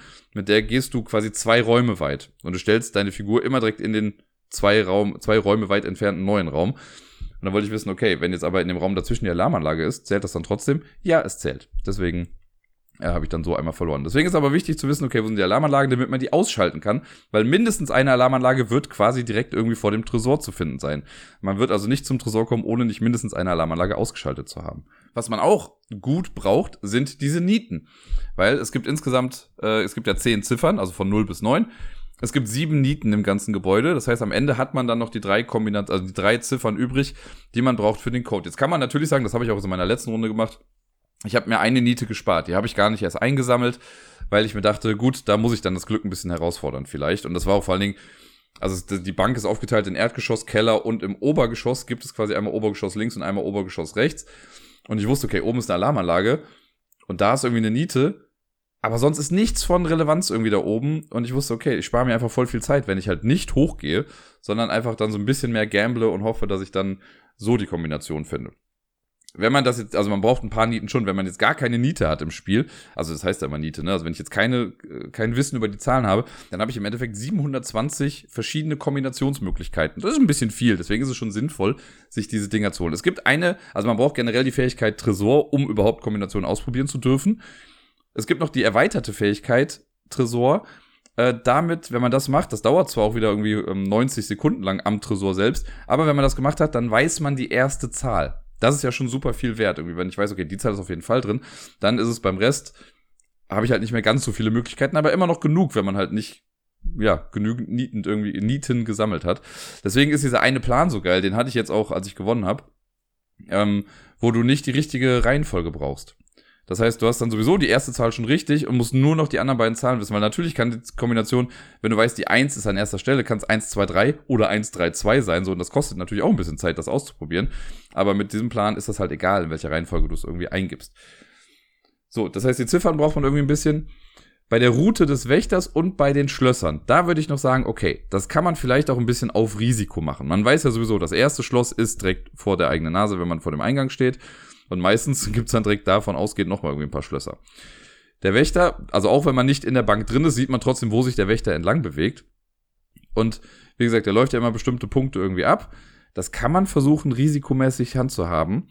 Ähm, ne, wenn ich jetzt weiß, okay, der ist jetzt gerade sowieso im Keller, ich muss gerade nach oben irgendwie da was machen und da hinten, der wird da mit dem pa es gibt so einen Aufzug quasi, der Paternoster, ähm, den wird er jetzt gleich benutzen, dann hat man so ein bisschen Zeitsicherheit. Aber so ganz sicher weiß man es eben nicht. Ich fand es immer ganz gut, das zu wissen, wobei ich auch da mir dann schon dachte, also habe ich ja eben schon gesagt, mehr als Wegpunkt D hat dieser Wächter in meinen Spielen bisher noch nicht gesehen. Ne, das ist, glaube ich, wenn man halt noch früher anfängt, dann passiert das vielleicht, dass er auch mal bis zu F kommt, aber bei mir ist das auf jeden Fall Zukunftsmusik. Und bei den Schlössern denke ich halt auch, das geht noch, solange alle irgendwie die Fähigkeit haben, Schlösser zu knacken. Weil ich habe es, glaube ich, einmal ausprobiert. Ähm, wenn du in einem Raum drin stehst und du sagst, gehe in einen anliegenden Raum, dann sagt er dir, oh, du kannst gar nicht da reingehen, da ist das Schloss mit der Nummer drei. Das heißt, die Information kriegst du sowieso, aber es führt halt nicht dazu, dass du das Spiel verlierst. Das heißt, okay, das hat jetzt nicht geklappt, dann knacke ich das Schloss halt eben. Dann verliere ich ein paar Sekunden, aber das ist, glaube ich, immer noch schneller als das Erkunden während der Planungsphase. Das wollte ich demnächst mal irgendwie ausprobieren, ob das irgendwie Sinn ergibt, was ich mir da zusammengereimt habe. Ja, aber sonst, wie gesagt, ein paar Sachen braucht man. Und äh, das muss man alles in dieser Planungsphase machen und im besten Fall darüber sprechen, ob das irgendwie alles funktioniert. Und da weiß ich auch nicht, wenn man jetzt zu viert spielt, ob das dann nicht vielleicht sogar zu viel Gebrabbel irgendwie drumherum ist für das, was man macht. Und ich, also ich kann auch nicht sagen, wie die, wie sich das skaliert. Zu zweit fühlt sich das jetzt irgendwie mal ganz nett an, also mit zwei Charakteren. Und ich habe aber das Gefühl, mit mehr Charakteren ist es tendenziell vielleicht auch sogar ein bisschen einfacher, weil man eben mehr Sachen parallel machen kann. Aber vielleicht vertue ich mich da. Wenn alles gut geht, kann ich es äh, jetzt kommenden Freitag mal zu dritt spielen und dann werde ich euch danach bestimmt was dazu sagen können. Jetzt habe ich noch eine Sache zu, ich habe ja schon gesagt, dass der Anfang der Planungsphase halt so ein bisschen lame ist, weil man da irgendwie dann 90 Sekunden lang warten muss, bis man überhaupt Sachen erforschen kann. Das gleiche ist so ein bisschen, also hatte ich jetzt, sage ich mal, in, ich glaube, in allen Spielen, vielleicht bei einem nicht, da bin ich mir jetzt aber nicht mehr so ganz sicher. Äh, das gleiche hatte ich mit dem Anfang des Coups, also mit dem Anfang der Durchführungsphase, weil es ist so, äh, aufgebaut. Man steht vor dem Haupteingang, da ist das Schloss mit der 1. Das heißt, um da überhaupt reinzukommen, brauchst du halt jemanden, der Schlösser knacken kann. Im besten Fall macht das die Person, die schnell Schlösser knacken kann. Macht also dieses Schloss dann auf. So lange, also hast du wieder die ersten 30 Sekunden mindestens irgendwie nichts zu tun. Es sei denn, es gibt halt einen Plan, der dir sagt, du startest am Dach. Es gibt auch einen, der sagt, du startest in der Putzkammer. Aber ansonsten, sage ich jetzt mal standardmäßig, stehst du vor dem Gebäude, willst reinkommen, hast also die ersten 30 Sekunden eh nichts zu tun. In diesen ersten 30 Sekunden, während du das Schloss knackst, läuft der Wächter von, also der ist dann noch die ersten 30 Sekunden in der Kaffeeküche und geht dann in Gang 3.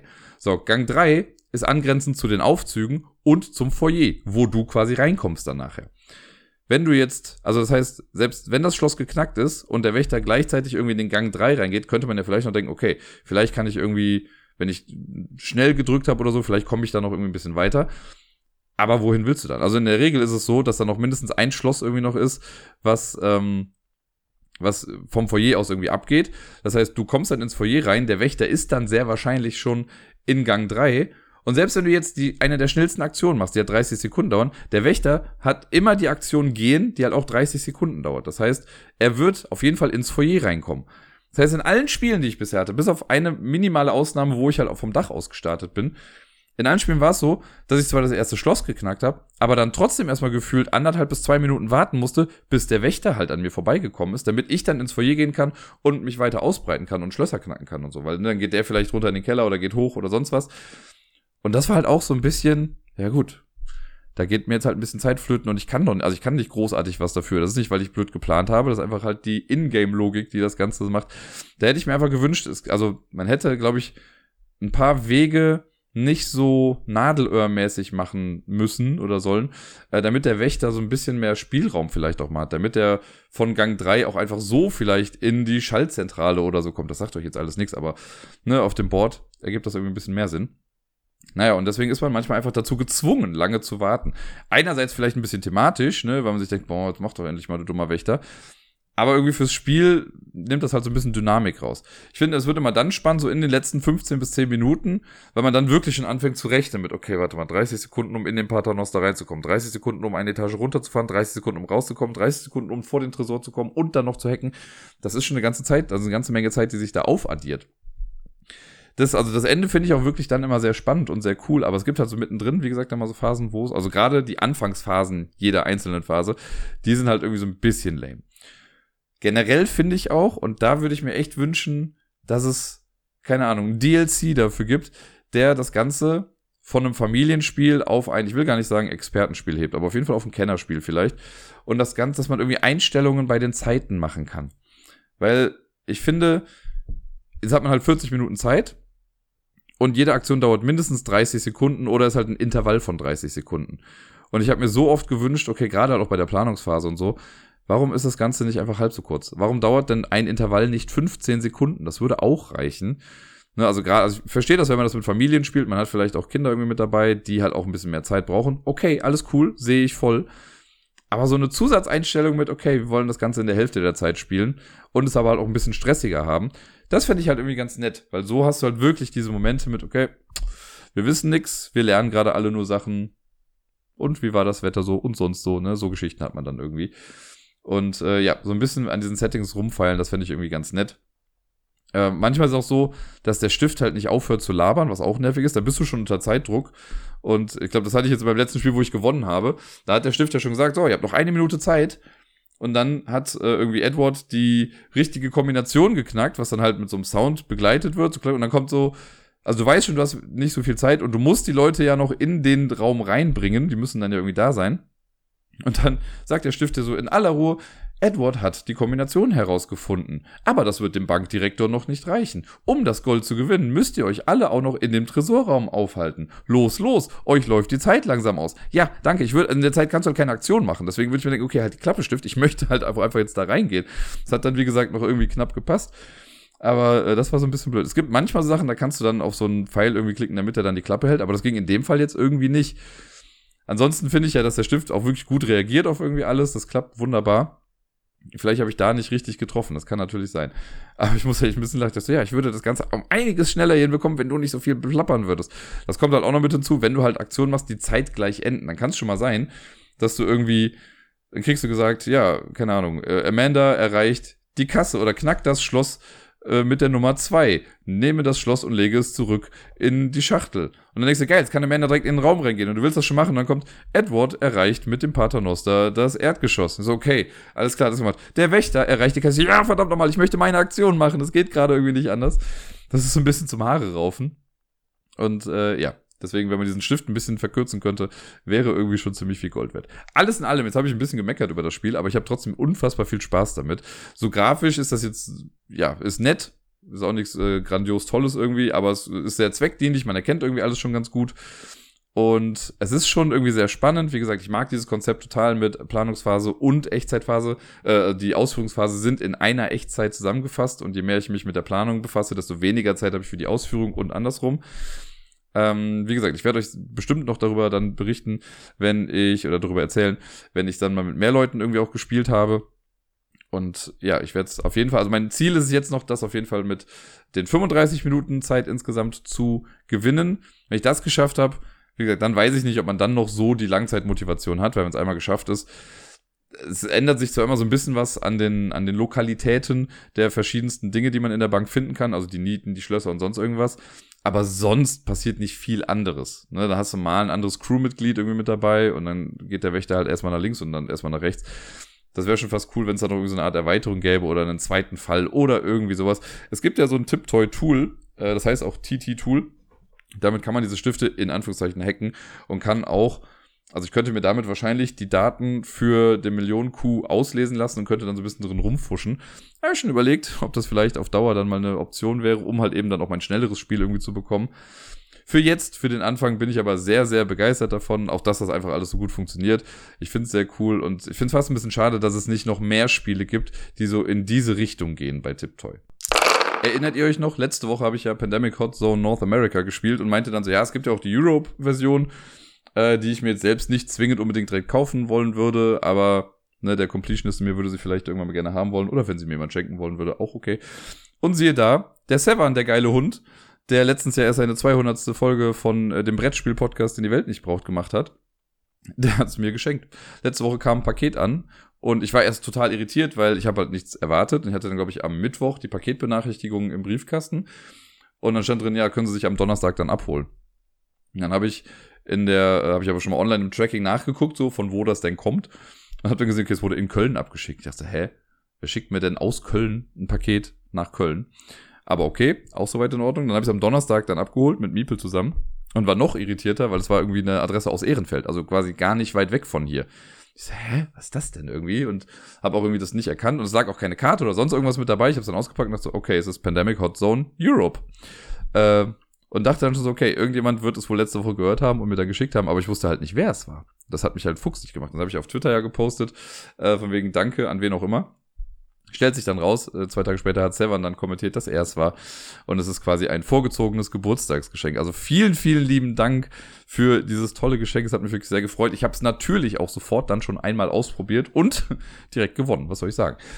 In, also ich kann gar nicht viel Neues eigentlich dazu erzählen, weil es ist vom Prinzip her immer noch genau das gleiche wie auch bei Pandemic Hot Zone North America, nur dass wir jetzt eben auf der Europakarte spielen und sich Kleinigkeiten halt geändert haben, aber es ist immer noch total kompatibel. Also ich könnte jetzt auch die Rollen aus North America nehmen und könnte die in Europe benutzen und andersrum.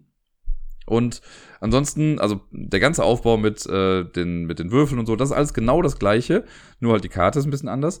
Es gibt jetzt vier neue Rollen, die wir wählen können. Es gibt jetzt zum einen, ich krieg die Fähigkeiten wahrscheinlich ja nicht mehr ganz zusammen, aber es gibt den Piloten, und das haben sie ein bisschen angepasst. Hat mich gewundert, dass sie den genommen haben. Aber der Pilot kann entweder als Aktion eine oder zwei Städte weit fliegen und kann eine Person mitnehmen dann dabei.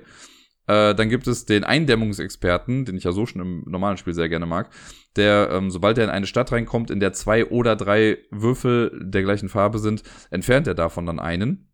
Es gibt die Quarantänespezialistin, die äh, sowieso OP ist. Wenn die in der Stadt steht, dann ist diese Stadt und alle angrenzenden Städte sind davor geschützt, dass neue Würfel draufgelegt werden. Wobei es hier so ein paar Einschränkungen gibt. Bei einer Epidemie ähm, passiert das nicht und beim Aufbau zählt diese Fähigkeit auch nicht. Und dann gibt's noch die Virologin, die ich ja aus dem äh, normalen Spiel, quasi in der normalen Version, finde ich das einfach eine der beklopptesten, langweiligsten Rollen ever. Wobei, ich glaube, ich verwechsel das auch gerade ein bisschen. Ich bin mir nicht ganz sicher. Es gibt eine Rolle, die finde ich Nee, die, nee, gar nicht wahr, Entschuldigung. Die Virologin ist es gar nicht, es ist die Epidemiologin oder so. Die finde ich einfach mega schlecht. Die hier geht sogar jetzt. Ähm, die hat dann irgendwie die Fähigkeit, dass sie, wenn du das Gegenmittel erforschst für, ich sage jetzt mal blau, kannst du eine der blauen Karten durch zum Beispiel zwei gelbe oder zwei rote Karten dann auch ersetzen. Also brauchst eine Karte mehr, aber hast ein bisschen mehr Varianz bei der Kartenauswahl. Äh, ich habe jetzt ein Zwei-Personen-Spiel gespielt und ich hatte Eindämmungsexperte und äh, Quarantänespezialistin mit dabei und habe das Setup dann alles gemacht und ich habe direkt noch die Mini-Erweiterung mit reingehauen, die auch noch oder dieses extra Modul mit reingehauen. Bei der äh, North America-Variante, da ist das, sind das ja die Krisen, die ich ja mega cool finde und wo ich mir gewünscht habe, dass die auch im normalen Spiel etabliert werden. Hier gibt es jetzt Mutationen und das läuft so ab, dass du, es gibt insgesamt, glaube ich, neun Mutationskarten. Äh, die mischt man und je nach Schwierigkeit nimmst du entweder eine oder zwei für jeden Epidemiestapel quasi am Anfang. Das ist ja, ne, man macht ja beim äh, Aufbau, teilt man die Karten der Mitspielenden quasi in drei Stapel auf, packst die in eine Epidemie rein, also jetzt in der kleinen Variante. Und bei den Krisen war es ja auch so, dass du dann entweder eine oder zwei jeweils in die Stapel reingemischt hast. Hier ist es jetzt bei den Mutationen quasi ganz genauso. Also ich habe dann auch direkt mit sechs Mutationen gespielt, das wird dann als gemischt hingestellt und dann kann es sein, dass du halt äh, anstelle von einer normalen Stadtkarte oder einer Epidemie kannst du halt eine Mutationskarte ziehen und diese Mutationskarten verändern so ein bisschen, also nicht mal großartig die Regeln, aber die machen halt was mit dieser Farbe dann. Und es gibt drei verschiedene Mutationen. Es gibt ja drei Krankheiten, deswegen neun Karten, weil es gibt jede Mutation für jede Krankheit einmal. Ich weiß gar nicht, ob ich die jetzt genau zusammenbekomme. Eine war auf jeden Fall, wenn du in eine Stadt reinkommst, äh, also angenommen, das ist bei Blau, angenommen, du kommst in eine blaue Stadt rein, in der drei blaue Würfel schon liegen, dann kostet das Entfernen dieser Wür oder eines Würfels zwei Aktionen zum Beispiel. Oder dann gab es das mit irgendwie einer größere Übertragung, dass du, äh, wenn eine ich bleibe jetzt mal bei Blau, wenn jetzt eine blaue Stadt gezogen wird, in der gerade keine Würfel drin sind, werden direkt zwei Würfel reingelegt. Und es gab noch eine dritte, aber da komme ich gerade einfach ums Verrecken nicht mehr drauf, was die gemacht hat. Ähm, ich glaube, um eine Stadt zu verlassen oder zu betreten, brauchst du nochmal eine extra Aktion. Aber ganz genau weiß ich es gerade nicht mehr.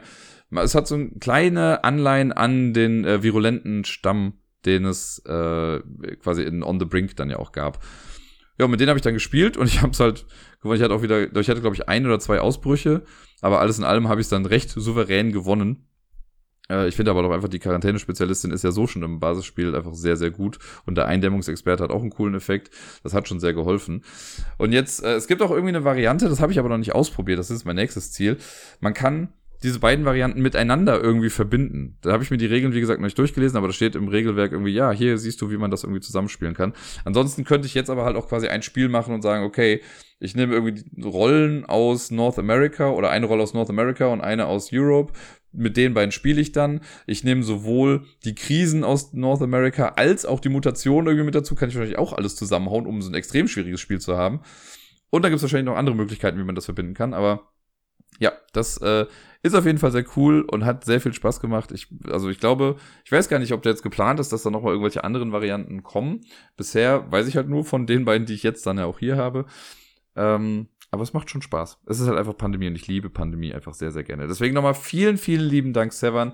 Das war wirklich eine tolle Überraschung, ist dir sehr gelungen und äh, ich habe mich sehr, sehr darüber gefreut und werde bestimmt noch das ein oder andere Mal hier im Podcast davon berichten können. Dann geht's weiter mit einem Spiel von Inka und Markus Brandt. Da habe ich ja, glaube ich, schon äh, länger nichts mehr hier im Podcast von gehabt. Ich glaube, das letzte war halt wahrscheinlich irgendein Exit-Fall oder sowas. Aber wir haben äh, ein Spiel gespielt, ich habe das mit Miepel zusammen gespielt, und zwar ist es ein Spiel für den Tipptoy-Stift. Das ist sehr witzig gewesen, äh, weil, wie gesagt, Matthias Kramer hat ja auch den Millionenkuh gemacht und Inka und Markus Brandt haben, glaube ich, auch mehrere äh, Spiele für den Tipptoy-Stift irgendwie gemacht, die dann allerdings halt wirklich mehr so sehr, sehr kindgerecht sind und also stellenweise auch mehr vielleicht eine Aktivität als Spiel dann wirklich. Und ich habe aber eins gesehen und ich weiß, Miepel interessiert sich halt ja auch sehr für Autos. Wir haben ja einen Autoteppich mit vielen Autos und ich habe ja neulich noch ein Parkhaus irgendwie gebaut und das mag sie einfach sehr, sehr gerne und schleppt auch gerne immer ein Auto von mir dann mit zu Gerda und andersrum und so. Und äh, es gibt ein Spiel von Tiptoy, das nennt sich Fahrzeuge in der Stadt. Und das habe ich dann mal geholt, habe dann gesehen, ach lustig, Inka und Markus Brandt. Und das habe ich dann noch jetzt am Wochenende einmal mit Miepel gespielt. Äh, sie ist immer so ein bisschen skeptisch mit dem Tipptoy-Stift irgendwie. Sie will, also sie drückt dann immer drauf und gibt mir dann sofort den Stift wieder, wenn der anfängt zu sprechen. Aber dieses Mal hat schon ganz gut geklappt. Ich habe es erst äh, auch alleine ein bisschen ausprobiert, während sie Mittagsschlaf gemacht hat, äh, damit ich schon mal weiß, auf was ich mich da so einlasse. Und dann habe ich einmal mit ihr dann eben gespielt. Und sie hat lustigerweise, also es gibt zwei verschiedene Spielmodi und dann noch jeweils einfach und schwer. Und wir haben dann den einfacheren Spielmodi zwar äh, Modus ausgewählt äh, aber sie ist dann aus Versehen ein bisschen abgerutscht und hat dann den schwierigen Modus genommen davon. Äh, wir haben es aber trotzdem quasi auch geschafft. Also man kann es auch, glaube ich, echt nicht nicht schaffen, aber gut. Äh, und die Idee ist, also man hat so eine kleine minimale Stadt. Da sind so ein paar Straßen und ein paar Gebäude damit aufgemalt. Das ist double layered, also da kann irgendwie nichts großartig verrutschen. Und die Straße ist quasi dann halt tiefer und alle Fahrzeuge, die es gibt, das sind so runde Chips. Das heißt, mit denen kann man die Straße dann irgendwie so abfahren. Dann gibt es noch vier Lenkräder in vier verschiedenen Farben. Da soll man sich zu Beginn dann quasi eins aussuchen. Und äh, die beiden Modi sind zum einen, ich weiß gar nicht genau, wie die heißen. Eins ist irgendwie der, die, der Ampelstau und das andere ist einfach Fahren in der Stadt oder so. Das ist das, was wir gemacht haben. Und auch das wesentlich einfachere Konzept dahinter. Bei diesem Fahren in der Stadt ähm, muss man halt auswählen, wer erstmal mitspielt. Und dann sagt der Stift, um, oh je, keine Ahnung, bei der Post, die Post macht gleich zu, bla, findest du die Post? Es ist ein gelbes Gebäude mit einem Brief drauf oder so.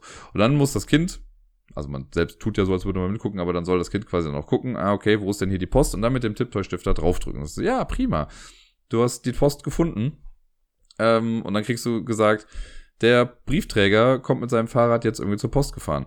Findest du den Briefträger? Und dann musst du auf den äh, Fahrzeugchip drücken, wo der Briefträger drauf ist. Und dann darfst du den quasi auf der Straße entlang fahren bis zu dem Gebäude und dann hörst du halt aus dem Stift das Geräusch des Fahrrads dann zum Beispiel mit ein bisschen Klingeln so, dann kommt er bei der Post an. Wenn du das gemacht hast, drückst du nochmal auf das Gebäude und danach fährst du dann das, äh, das Fahrrad in dem Fall zu dir. Also es gibt so ein paar Stadtausgänge, fährst das dann raus und legst es dann vor dir ab und dann ist die nächste Person dran und kriegt auch wieder was gesagt. Oh, im Kindergarten ist die Hölle los. Ähm, wir brauchen den Wasserwerfer. Keine Ahnung, irgendwie sowas halt, ne? Und dann musst du halt das äh, richtige Fahrzeug, also erst das Gebäude andrücken, dann das äh, Fahrzeug und das dann dahin fahren. Das ist die ganz einfache Variante. In der etwas schwierigeren Variante kriegst du dann äh, nicht genau gesagt, welches Fahrzeug du brauchst, sondern das wird ein bisschen mehr umschrieben. Sowas wie, oh, ähm, Mama und Papa wollen mit dir da hinfahren, mit welchem Auto fahrt ihr denn? Und dann musst du halt gucken, okay, es wird safe nicht der Krankenwagen sein. Dann gibt's halt so ein paar verschiedene Pkw und dann musst du da gucken, okay, was könnte denn das Familienauto sein? Das mit mehr Türen sehr wahrscheinlich, also nimmst du das dann. Ist halt, übrigens auch einer meiner Lieblingswitze, was haben Jesus und der Ford Focus gemeinsam? Das sind beides Mehrtürer. Haha, ich weiß noch nicht, ob der Ford Focus ein Mehrtürer ist, aber you get the idea. Ähm, das muss halt er machen. Ist eigentlich ganz nett, dass man dann so guckt, oder kriegst du einmal gesagt, so, du brauchst ein orangenes Auto. Und dann gibt's halt zwei orangene Autos, dann kannst du aber aussuchen, welches das dann ist. Äh, und so fährt man dann einfach hin und her. Und wenn jeder dann, glaube ich, vier Fahrzeuge vor sich liegen hat, dann ist das Spiel dann vorbei. Und beim Ampelstau ist es so, es gibt eine Ampel, die kann man wirklich auch auf Rot und Grün schalten mit so einem Slider. Die soll man dann auf Rot schalten und dann fahren Autos quasi vom äh, weißen Pfeil aus, der quasi den Stadteingang oder den, soll ich sagen, den Straßeneingang in die Stadt äh, markiert soll man dann Auto dann immer zur Ampel fahren, bis da ein paar stehen und dann wird die Ampel irgendwann auf grün geschaltet und dann fahren die Autos abwechselnd zu dir und zu mir oder halt zu allen anderen auch. Äh, und da kriegt man halt auch Hinweise mit, ja, du brauchst jetzt dieses Auto, du brauchst jenes Auto. Also alles ganz nett gemacht mit so fast schon ein bisschen Deduktionsspiel, könnte man fast sagen, für Kinder, dass sie dann, wenn dann nicht genau gesagt wird, welches Auto man braucht, sondern das ein bisschen umschrieben wird. Sagt, ja, du brauchst ein rotes Auto, jetzt brauchst du nochmal ein rotes Auto, jetzt brauchst du ein rot-weißes Auto, was könnte das sein? Das ist schon irgendwie ganz cool. Und äh, ja, dann friemelt man diese Autos halt hin und her und das ist es dann im Prinzip auch. Es gibt auch so einen freien Entdeckermodus, wenn man halt nicht das Spiel an sich startet, dann kannst du mit dem Stift auch einfach so auf Sachen draufdrücken. Äh, die Lenkräder geben dann irgendwelche Lieder. Es gibt ein paar Autos, bei denen auch noch Lieder gespielt werden. Man kann sich so einfach ein Lied über das Spielbrett anhören oder gehst auf den Bagger drauf und wird dir gesagt, jo, der Bagger muss der Baustelle und macht dies und jenes. Also ist schon auch alles ganz nett, sehr kindgerecht. Ich würde mal behaupten, dass die Langzeitmotivation sich in Grenzen hält und irgendwann vielleicht nicht mehr ganz so toll ist. Aber ja, so die Idee ist ja, habe ich ja eingangs auch schon gesagt, dass ich mit diesem Tiptoy-Stift dann irgendwann vielleicht auch ein größeres Sammelsurium an Spielen habe und dass man dann je nach Gusto sich dann was aussuchen kann, worauf man dann gerade vielleicht ein bisschen mehr Lust noch hat. Aber so für den Anfang in die wirkliche Spielewelt, sowohl für mich mit Millionen Kuh als auch für Miepel mit Fahrzeuge in der Stadt, ist es auf jeden Fall ein ganz gelungener Anfang. Wir kommen jetzt zum letzten Spiel, das ich letzte Woche gespielt habe, wobei es ist chronologisch eigentlich irgendwo dazwischen gewesen, aber ich habe es jetzt mal ans Ende gepackt. Und zwar ist das die Crew, die Rückkehr zum neunten Planeten. Vielleicht erinnert ihr euch, das ist äh, kein weiterer Teil des Stichkartenspiels, sondern dieses Choose Your Own Adventure Partnerbuch, das man spielen kann, wo man halt, äh, du kaufst quasi zwei Bücher zusammen und äh, jeweils eine Person hat dann ein Buch und man liest sich dann gegenseitig Sachen vor und versucht dann gemeinsam Entscheidungen zu treffen und versucht eine Mission zum neunten Planeten quasi durchzuführen. Das hatte ich Sarai zum Geburtstag geschenkt. Wir haben es dann schon mal vor einigen Wochen einmal gespielt und jetzt letzte Woche haben wir uns nochmal dran gesetzt und haben nochmal, ich glaube, anderthalb Stunden oder so uns gegenseitig dann Sachen vorgelesen. Äh, und die Eindrücke, die ich vorher hatte, die haben sich quasi sind quasi gleich geblieben. Es gab jetzt immer mal wieder auch Stellen, wo wir dann gemerkt haben, okay, man erzählt sich einfach quasi das Gleiche. Ähm, hin und wieder war es auch so, dann sind manche Sachen einfach ausgegraut, weil da schon quasi von ausgegangen wird, okay, wenn man das zusammen liest, das ist einfach der gleiche Text, nur mit leichten Abänderungen. Den muss man jetzt nicht zwingend doppelt dann vorlesen. Aber ich fand die Entscheidungen, die wir so hatten, die waren echt ganz gut. Also, das macht Spaß, die Geschichte zu erforschen. Ich finde, man, also die ganzen verschiedenen Charaktere wachsen einem auch irgendwie so ein bisschen ans Herz. Äh, also vielleicht zu viel gesagt, aber auf jeden Fall weiß man, wer gemeint ist, wenn bestimmte Leute irgendwie erwähnt werden. Bisher ist es so, dass ein paar der Charaktere aber auch ein bisschen kurz kommen. Vielleicht kommt das halt hinten raus, vielleicht wird das dann noch ein bisschen wichtiger. Aber so alles in allem äh, finde ich es ganz gut. Es gab ein paar Sachen, die so klischeemäßig waren. Ich sage jetzt mal in Anführungszeichen so eine sich anbahnende Liebesgeschichte. Ich glaube, die hätte das Ganze auch jetzt einfach nicht gebraucht. Aber so, ja, sind auf jeden Fall nette Einfälle drin, so eine coole, halbwegs realistische, sage ich mal, Science-Fiction-Geschichte die man da so zusammen erleben kann.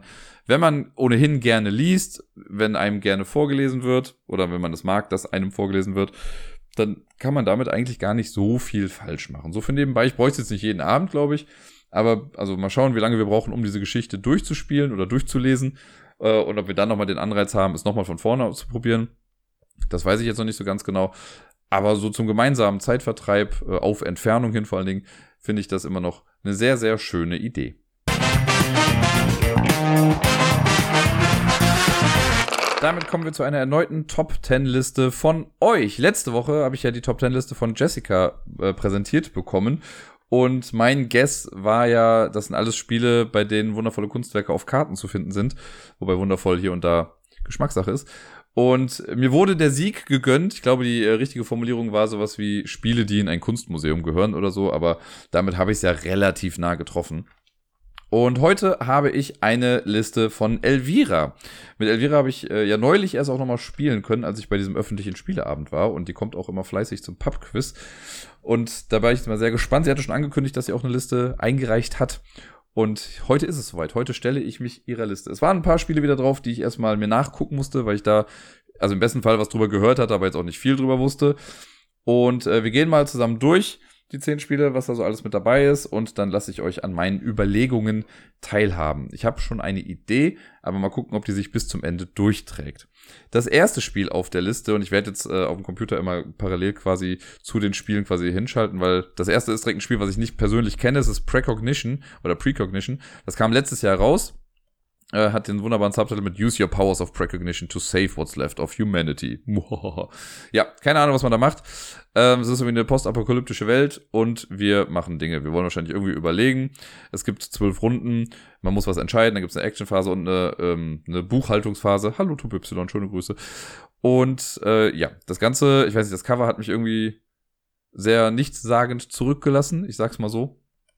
Aber wenn ich mir so das Spielmaterial angucke, sieht es irgendwie schon ganz nett aus und ja, würde ich auf jeden Fall mal ausprobieren wollen, wenn es sich äh, dann irgendwann mal anbietet. Auf jeden Fall ist in der Mitte so ein komischer Fluss, keine Ahnung. Äh, viel mehr weiß ich nicht darüber. Aber äh, ich lasse es auch erstmal dabei irgendwie. Ich kann jetzt nicht viel mehr dazu sagen. Das Ganze, das kann ich noch sagen, ist äh, von äh, Julien Protiere, Protiere, keine Ahnung, ich weiß nicht, es scheint sehr französisch zu sein. Und der Artist ist Sébastien Gaivot. Ich werde es jetzt safe nicht bei allen sagen, aber ich kann schon mal sagen, es sind auch nicht immer die gleichen Leute, also wird es damit schon mal nichts zu tun haben. Auf dem neunten Platz ein Spiel, das ich sehr, sehr liebe. Ich habe es aber schon Ewigkeit nicht mehr gespielt und ich finde es fast ein bisschen schade. Ich finde es sehr schade sogar. Es ist Dead of Winter, also Winter der Toten. Da habe ich ja, ich habe eigentlich alles hier. Ich habe Winter der Toten, ich habe Winter der Toten, die lange Nacht, also Long Night, ich habe es ja auf Englisch. Äh, und ich habe auch den, äh Gott, wie heißt denn das nochmal? Den Kampf der Baracken gegeneinander. Ähm, Warring Colonies, so heißt es, glaube ich, wo man quasi mit ja bis zu zwölf Leuten gefühlt spielen kann, wo man halt so Kolonie gegen Kolonie spielt. Habe ich hier aber noch nicht gespielt, wird sich wahrscheinlich auch einfach nie ergeben. Äh, aber ansonsten mag ich Dead of Winter ja total gerne. Ich liebe dieses Crossroads-System. Generell Zombie finde ich ganz cool. Äh, dann im Eis ist irgendwie ein ganz uniques Setting. Es hat äh, Artwork von äh, Fernanda Suarez, die ich ja liebe. Also die macht ja echt tolle Sachen. Also sowohl im Brettspielbereich, da macht sie gar nicht so super viel. Aber die macht ja auch diese ganzen modernen Disney-Prinzessinnen und sowas gezeichnet. Ich, ach, ich liebe den Stil einfach von ihr sehr, sehr. Und äh, deswegen war das so ein, ja, ein klares Ding für mich. Äh, es hat diese Traitor-Mechanik, ne, dass wir, also es kann sein, dass es in der Kolonie, an sich ist es kooperativ, aber es kann sein, dass jemand gegen die Kolonie arbeitet und man muss versuchen, ein gemeinsames Ziel zu erreichen. Der Traitor möchte das aber eigentlich halt nicht erfüllen und gewinnt, wenn die Moral komplett am, im Boden ist. Und muss gucken, dass deine Leute versorgt sind. Die müssen, äh, also die müssen generell überleben können, brauchen Waffen irgendwie, müssen Sachen, Rampaging, du brauchst Essen, du brauchst, musst gucken, dass der Müll nicht zu groß wird. Also sehr viele Sachen gibt's zu tun in so einer Zombie-Apokalypse und ich mag's einfach sehr, sehr gerne. Ähm, ja, was genau das jetzt mit äh, Precognition zu tun hat, weiß ich noch nicht ganz genau. Postapokalyptische Welt bisher äh, ein großer gemeinsamer Faktor. Wir machen weiter mit einem Spiel, das ich bisher nur einmal gespielt habe, einmal online gespielt habe und einmal online falsch gespielt habe, weil wir die Regeln nicht ganz drauf hatten oder sie uns eventuell falsch erklärt wurden. Also es ist Paleo, äh, ein Spiel, das ja äh, 2020 erschienen ist und da ja ganz gut abgeschnitten hat, sage ich jetzt mal so. Ne? Ich muss jetzt gar nicht genau sagen, aber hier Kennerspiel des Jahres hat's ja gewonnen. Und es geht thematisch darum, dass wir nicht in einer postapokalyptischen Welt sind, sondern äh, wir sind quasi in der Steinzeit und müssen da irgendwie überleben. Ist auch kooperativ und ich weiß gar nicht, ist Precognition kooperativ? Das gucke ich nochmal gerade nach. Ich sehe das zumindest gerade nicht hier in der Mechanisms-Leiste. Also gehe ich mal davon aus, dass es nicht ist. Es gibt Victory Points, also nein. Ähm, bei Paleo kooperativ, äh, das wurde damals irgendwie so ein bisschen, oder wurde mir das mal erklärt, mit, das ist wie äh, hier Friedemann Frieses Freitag, aber eben im Multiplayer. Also man hat so Encounter, die muss man dann bestreiten, man kann sich gegenseitig helfen, ja da, ja da. Also dadurch, dass wir es irgendwie so ein bisschen falsch gespielt haben und es kamen dann so Fragen auf, die wir nicht klären konnten, hat sich das bei mir einfach nicht so eingebrannt und ich habe es nicht als gutes Spiel für mich irgendwie abgespeichert. Von den Illustrationen und dem Material her sah es aber irgendwie mal ganz cool aus. Ähm, ja, halt nicht so, nicht so ein Einheitsbrei. Also ist schon irgendwie ganz nett. Wie gesagt, ich glaube, es hätte geholfen, wenn wir es richtig gespielt hätten. Aber ja, das ist erstmal alles dazu.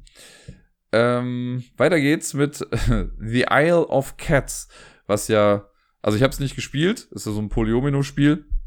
Äh, es ist ja, also eigentlich soll es ja wahrscheinlich Isle of Cats heißen, also ich liebe Katzen, aber es gibt ja das schöne Wortspiel mit Isle of Cats, deswegen ist es fast ein bisschen schade, dass das im Deutschen komplett verloren gegangen ist mit Insel der Katzen, weil da eben halt dieses Wordplay nicht mit da drin ist. Ja, und wir retten irgendwie Katzen von der Insel und die müssen alle auf unser Boot und ja, das ist quasi die Geschichte dahinter, glaube ich. Äh, wir wollen, was steht hier? Explore the island by drafting cards, rescue cats, find treasures, befriend Oshaks, study ancient lessons. Alles klar, alles, was man halt macht, wenn man Katzen so rettet. Äh, wie gesagt, ich habe es nicht gespielt, es sieht sehr bunt aus. Es hat mich auch irgendwie nie so richtig angesprochen. Ich bin aber halt ja auch einfach kein Katzenmensch. Ne? Also wenn du mir die Wahl gibst zwischen Hunde und Katzen, ja, dann sind es halt definitiv Hunde. Also wenn es irgendwann ein Isle of Dogs gibt, dann bin ich am Start. Aber das hat mich jetzt noch nicht so sehr abgeholt. Äh, ich habe ein bisschen mal so die Regeln überflogen aber ganz genau weiß ich jetzt nicht. Aber ist halt so ein Legespiel. Ne? Es gibt Katzen in verschiedensten Formen und Farben und die versucht man irgendwie auf sein Boot zu puzzeln.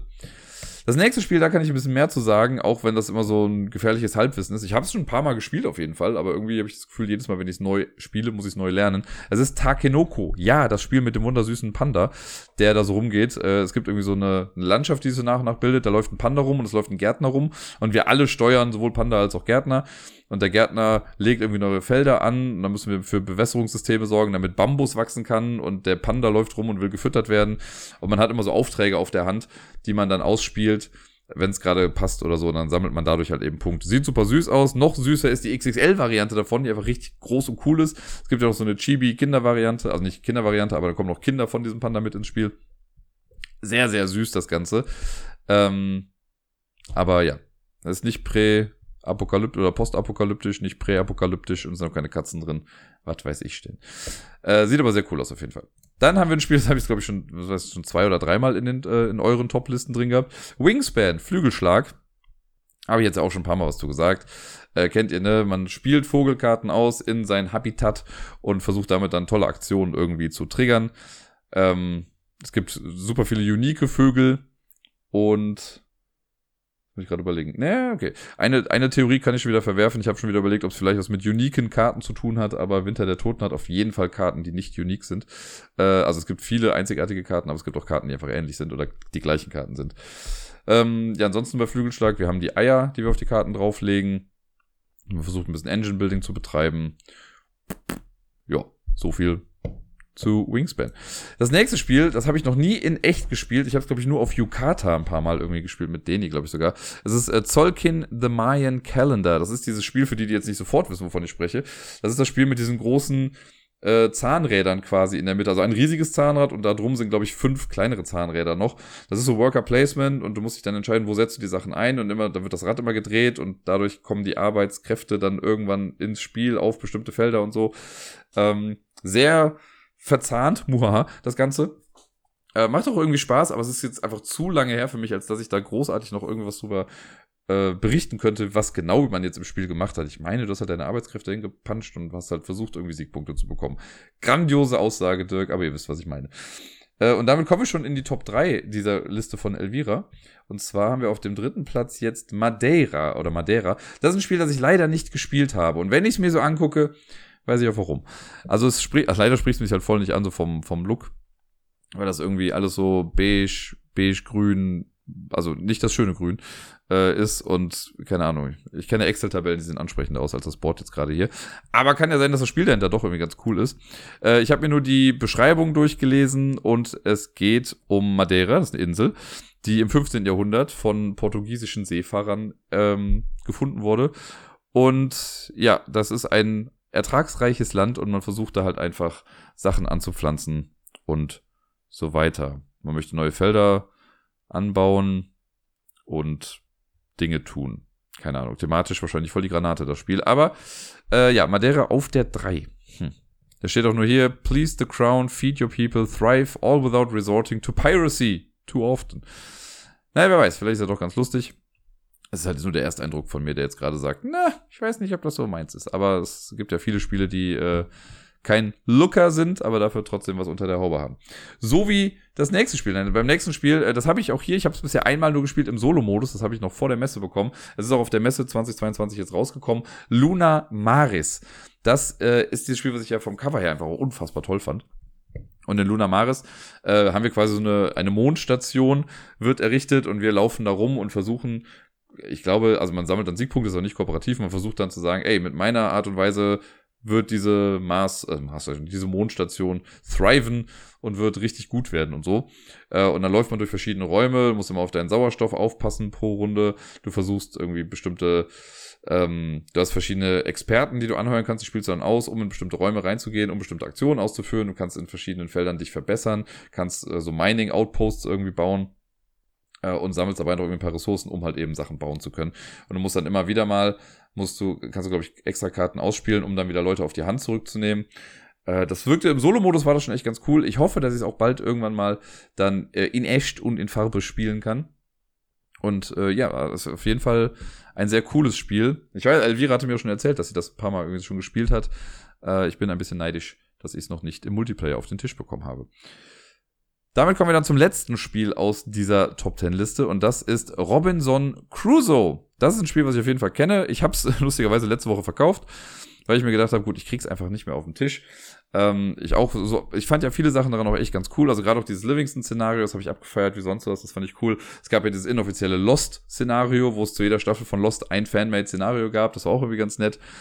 Aber ja, irgendwie ist das so ein Spiel. Also ich habe auch nur die, die äh, erste Edition quasi davon gehabt.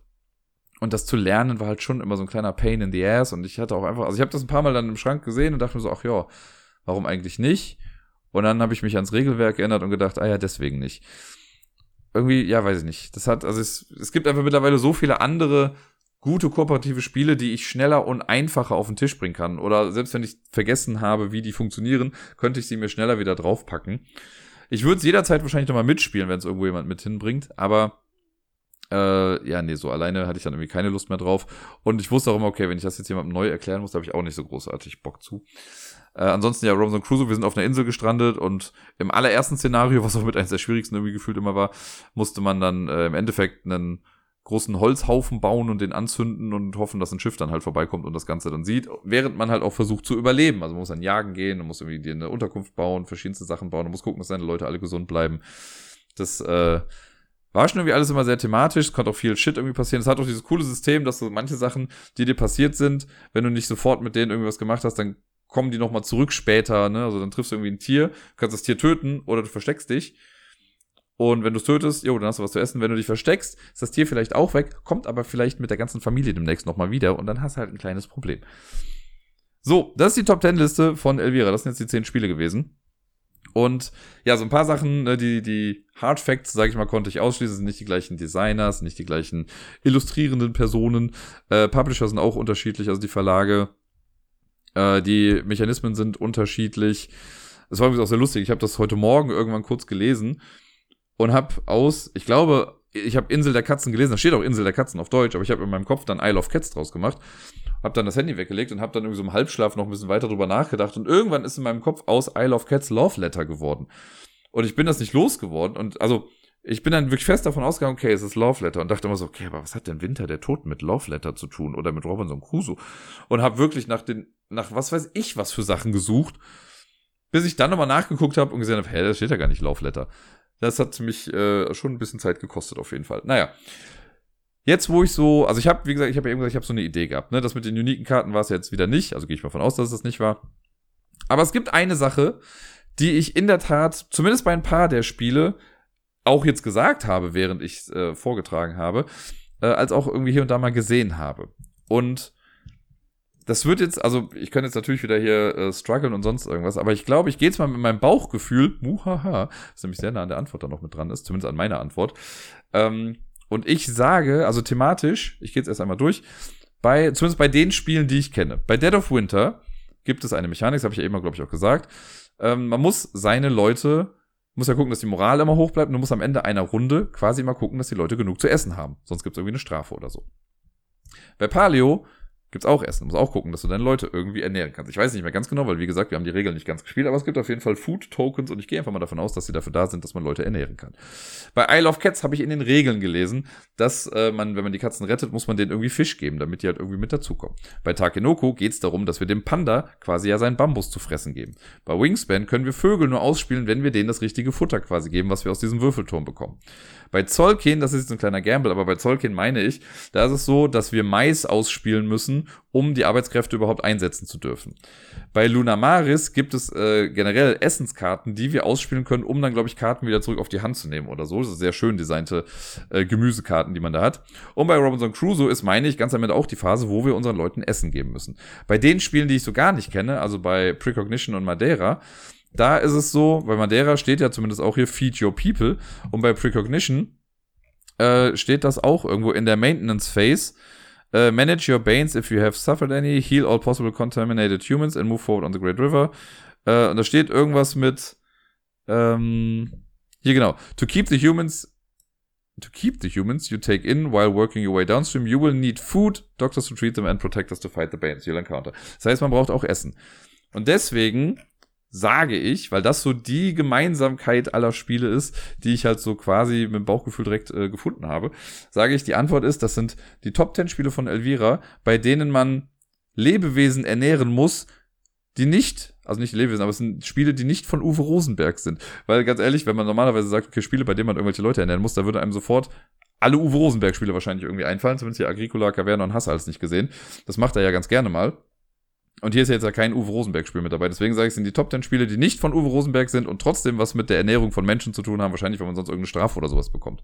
Äh, nicht nur Menschen, sondern generell Lebewesen. Weil es geht ja darum, dass der Panda was isst, dass die Vögel was essen. Aber ich glaube, Essen ist generell das overarching Theme dieser Liste. Und jetzt, wo ich es ausgesprochen habe, hoffe ich einfach sehr, dass es stimmt. Jetzt kann ich es auch nicht mehr zurücknehmen. Also natürlich könnte ich es zurücknehmen, ich könnte jetzt einfach alles löschen und irgendwas anderes erzählen. Aber ich bleibe dabei. Ich sage, dass es damit was zu tun hat. Ich bin sehr gespannt, ob es stimmt. Äh, ich kriege ja dann meistens im Laufe des Montags irgendwie die Auflösung auf dem Discord genannt. Äh, ich bin sehr, sehr gespannt. Aber schon mal vielen lieben Dank, Elvira, fürs Einreichen dieser Liste. Es hat auch wieder sehr viel Spaß gemacht, mir da den Kopf drüber zu zermatern.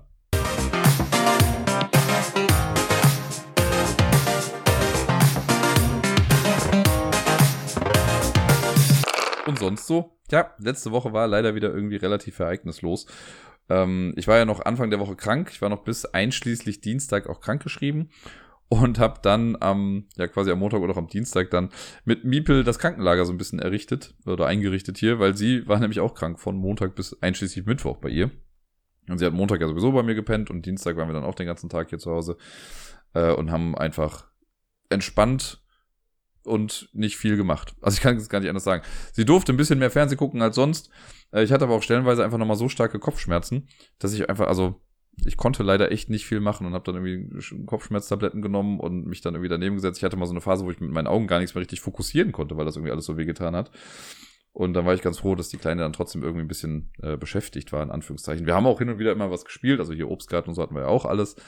Ähm, und immer mal kleine, minimalste Spaziergänge irgendwie gemacht, aber ja, zu lange war das irgendwie auch nicht möglich. Äh, Miepel hatte nämlich Krupphusten oder Pseudokrupp, so heißt es ja. Äh, also hat auch viel gehustet und das hat leider am Wochenende, hatte ich ja, glaube ich, auch erzählt, äh, dazu geführt, dass sie ja sich auch übergeben hat und so. Das hatte sich dann zum Glück gelegt und kam nicht nochmal vor. Aber, beziehungsweise einmal noch kurz, aber ich glaube, das hatte andere Gründe.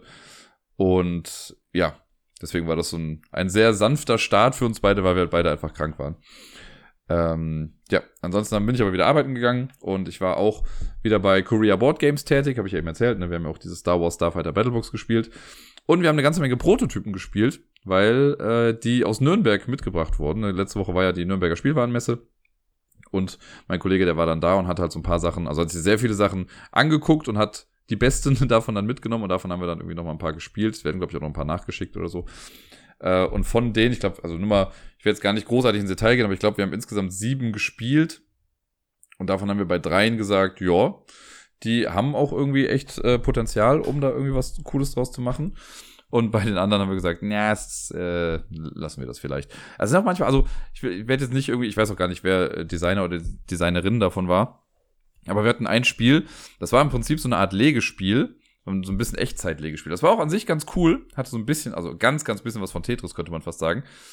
Äh, und das Ding war aber, dass du während du gespielt hast gar nicht wusstest, womit du am Ende einfach gewinnst. Es wurde dann laut Regeln war es so, dass du am Ende die Siegbedingung aufdeckst. Wenn das ganze Spiel vorbei ist, dann deckst du die Siegbedingung auf und dann hast du halt gewonnen. Das ist so wie jetzt, wenn du einfach ein paar Zahlenkarten vor dir auslegst, äh, auslegst und weißt aber nicht, was du da jetzt hinlegst. Und am Ende wird gesagt, okay, äh, wer die meisten Neuner hat, hat gewonnen.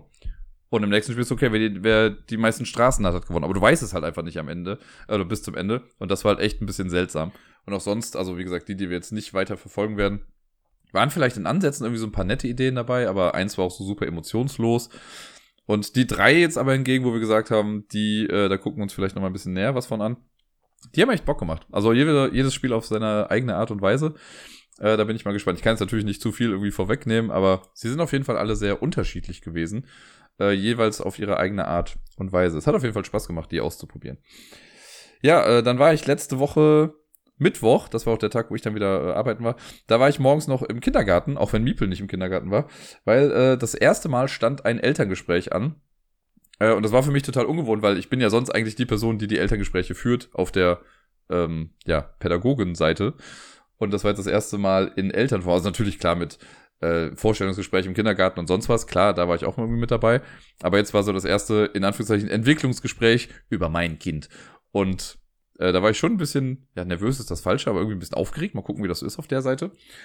Äh, und es war aber, also es war total gut. Es ging halt nur darum, dass sie es jetzt, das machen die jetzt gerade mit allen Kindern. Alle kriegen jetzt quasi mal so ein Update-Gespräch, wie es gerade so läuft und was man vielleicht besser machen könnte und so weiter und so fort. Äh, und long story short, bei Meeple ist im Prinzip alles ganz gut. Sie hat halt hin und wieder so Trotzphasen. Äh, aber alles in allem kommt sie da ganz gut an. Was ein bisschen seltsam war, was mich ein bisschen gewundert hat, die haben auch so eine Art Sprachtest gemacht. Basic heißt der irgendwie, Basic 3 oder so. Und da haben sie sie halt dann irgendwie eingestuft und die war bei allem, sage ich jetzt mal, im Mittelmaß. Bei einer Sache dann so ein bisschen schlecht, also nicht schlecht, ist auch das falsche Wort, aber so ein bisschen unter dem Durchschnitt, so könnte man sagen. Was, also ne, ich bin jetzt auch kein Helikopter-Dad, der jetzt irgendwie sagt, die muss überall total gut sein. Ähm, und dann haben sie das halt so ein bisschen erklärt. Und dann ist aber irgendwie im Gespräch darüber dann rausgekommen, dass die äh, Mitarbeiterin vom Kindergarten, die diesen Test mit Miepel gemacht hat, die hatte gar nicht auf dem Schirm, dass Miepel ja bilingual erzogen wird. Ne? Wir also ich spreche immer Deutsch mit ihr und Gerda spricht immer Lettisch mit ihr. Und also es sei denn, wir sind alle drei zusammen auf einem Haufen, dann ist es meistens komplett halt Deutsch, aber ja, sie wächst ja komplett bilingual eigentlich auf. Und das hatte sie irgendwie nicht auf dem Schirm, obwohl das in allen möglichen Unterlagen von Miepel in diesem Kindergarten ja drin steht. Und dann hat sie kurz überlegt, meinst du, ach so, ja gut, wenn das so ist, dann müsste Miepel eigentlich in allen Sachen noch weiter nach vorne irgendwie ähm, quasi, also noch besser bewertet werden, weil sie es halt eben ja in zwei Sprachen irgendwie macht. Und ich glaube, die Sache, die sie, wo sie in Anführungszeichen unterdurchschnittlich performt hat oder so eingeschätzt wurde, das äh, hatte mit Büchern zu tun, Literacy, äh, auch so Interesse an Büchern und also Sachen. Und da habe ich dann gesagt, ja, also das haben die auch selber gesagt, im Kindergarten ist es ja so, dass sie, die haben ja noch den Mittagsschlaf da und die Vorlesezeit ist quasi dann, wenn die Kinder schlafen also man kann, die, die Kinder, die nicht schlafen, die haben dann halt so eine Ruhephase, wo halt auch vorgelesen wird und so. Aber wenn man halt schläft, dann verpennt man eben im wahrsten Sinne des Wortes diese Lesephase. Zu Hause ist das ja irgendwie ein bisschen anders, ne? Weil wir lesen ja jeden Abend irgendwie Geschichten. Also wirklich jeden Abend. Und deswegen hat mich das quasi da erst gewundert, aber ich dachte, ja gut, ist ja auch irgendwie logisch. Wenn sie schläft, dann kann sie jetzt auch nicht großartig an den Büchern da interessiert sein. Ähm, ist jetzt auch nicht so tragisch. Aber ja, war auf jeden Fall sehr spannend. Alles in allem echt ein gutes Gespräch. Ich äh, habe das Gefühl, dass Meeple auch echt ganz gut aufgehoben ist. Und äh, sie war dann auch happy, wieder zurückzukommen das Ganze. Haben das war auch witzig, die haben dann erzählt, dass sie sich immer sehr gerne sehr viel Zeit beim Frühstücken lässt, was sie bei mir halt so gar nicht hat, ne? wo ich dachte, da bin ich echt ein bisschen neidisch. Bei mir will die immer so schnell wie möglich aufspringen, wenn irgendwas ist. Aber im Kindergarten, zumindest gerade beim Frühstück, das kann auch gerne mal 40 Minuten bei ihr dauern. Das, äh, ja, da bin ich ein bisschen neidisch. Ja, ansonsten, also ich bin schon fast durch mit der Woche, weil sonst nicht mehr so viel passiert ist. Ich war dann auf der Arbeit, wir hatten jetzt noch den zweiten Teil von unserer Supervision. Ähm, da hatte ich ja letztes Mal berichtet, das war bei mir so ein bisschen emotionaler. Jetzt war es, also es wurde auch an einer Stelle wieder ein bisschen emotionaler, aber auch, auch sehr fokussiert und wir haben schon mit so ein paar Plänen entwickelt, was wir jetzt alles auch angehen wollen. Das fand ich ganz gut. Das hat echt Spaß gemacht. Und ansonsten hat sich die Woche aber dann was Cooles auch noch ergeben. Und zwar äh, werde ich jetzt bald sehr wahrscheinlich dann in einer Spielegruppe sein, die sich King's Dilemma widmet. Das wollte ich ja schon immer spielen, seitdem es rausgekommen ist, vor, wann war das? Vor drei Jahren jetzt, also vor der Pandemie auf jeden Fall. Hat sich dann aber irgendwie alles nie so ergeben und ich war aber immer neugierig darauf.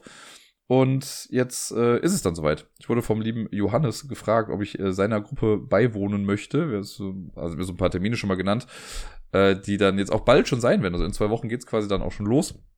Und da bin ich schon sehr, sehr happy und sehr gespannt, wie das so ist. Ja immer auch immer aufregend, in so eine neue Gruppe irgendwie reinzukommen und gucken, wie die Dynamik dann ist, ob das Spiel dann auch wirklich was kann, ob das die Gruppe dann auch tragen kann. Da äh, werde ich euch auf jeden Fall von berichten. Das wird sehr, sehr, sehr nett, glaube ich, das Ganze. Ja, und ansonsten ist heute für mich so ein weirder Tag, also ein äh, bewusst weirder Tag, den ich mir einmal im Jahr nehme, immer kurz vor meinem Geburtstag. Äh, und zwar ist heute mein ja, Detox Day in Anführungszeichen. Ich mache das immer einmal im Jahr, wie gesagt, vor meinem Geburtstag. Ähm, letztes Jahr war es auch der Sonntag vor meinem Geburtstag, wo ich bewusst niemanden sehe. Also, keine Ahnung, ich werde vielleicht nachher mal kurz spazieren gehen oder sowas. Aber ich äh, halte mich quasi größtenteils von meinem Handy fern. Ich habe früher hätte ich es auch einfach ausgeschalten, äh, ausgeschaltet. Aber jetzt durch Miepel will ich es auch einfach anlassen und ich lese dann schon noch die Nachrichten, aber ich antworte halt irgendwie nicht drauf ähm, sondern nehme das dann nur zur Kenntnis und wusel einfach so ein bisschen zu Hause rum und nutze das immer so ein bisschen zur Reflexion, so um zu gucken, wie läuft's gerade bei mir, wie geht's mir gerade, mal so ein bisschen in mich reinhorchen. Äh, Gibt es irgendwie Bereiche, bei denen ich hart unzufrieden bin, Dinge, wo ich denke, da muss ich irgendwas tun. Äh, und das, ja, mache ich halt dann immer so kurz vor meinem Geburtstag, einfach um so ein kleines, einen neuen, den neuen Status quo mal zu betrachten, wie es gerade so ist Und das hilft mir immer ganz gut, mich selbst so ein bisschen zu sortieren, auch nochmal neue Prioritäten irgendwie zu setzen. Äh, heute war es ein bisschen witzig. Also ich weiß noch, letztes Jahr habe ich das gemacht. Da hatte ich ohnehin gerade Corona. Da war ich sowieso einfach nur an zu Hause gefesselt. Ähm, und habe dann halt auch nicht so viel gemacht. Und heute, ich habe erstmal ewig lang im Bett gelegen. Also ewig lang, so bis Mittag oder so, bis ein, bis zwölf, glaube ich, war es. Und dann habe ich halt in der Wohnung erstmal rumgeräumt. Ich dachte mir so, nee, ich bin irgendwie ein bisschen unzufrieden, wie es in der Wohnung hier aussieht. Und habe im Wohnzimmer super viele Sachen auch weggeschmissen und Sachen rumgeräumt.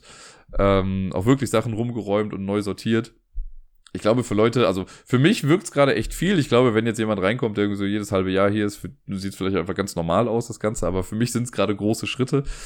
Ähm, habe im Schlafzimmer auch ein, kleine, ein bisschen was geändert, in der Küche ein kleines bisschen was und generell halt auch nochmal sauber gemacht und so, also an, an ein paar Stellen, nicht an allen Stellen.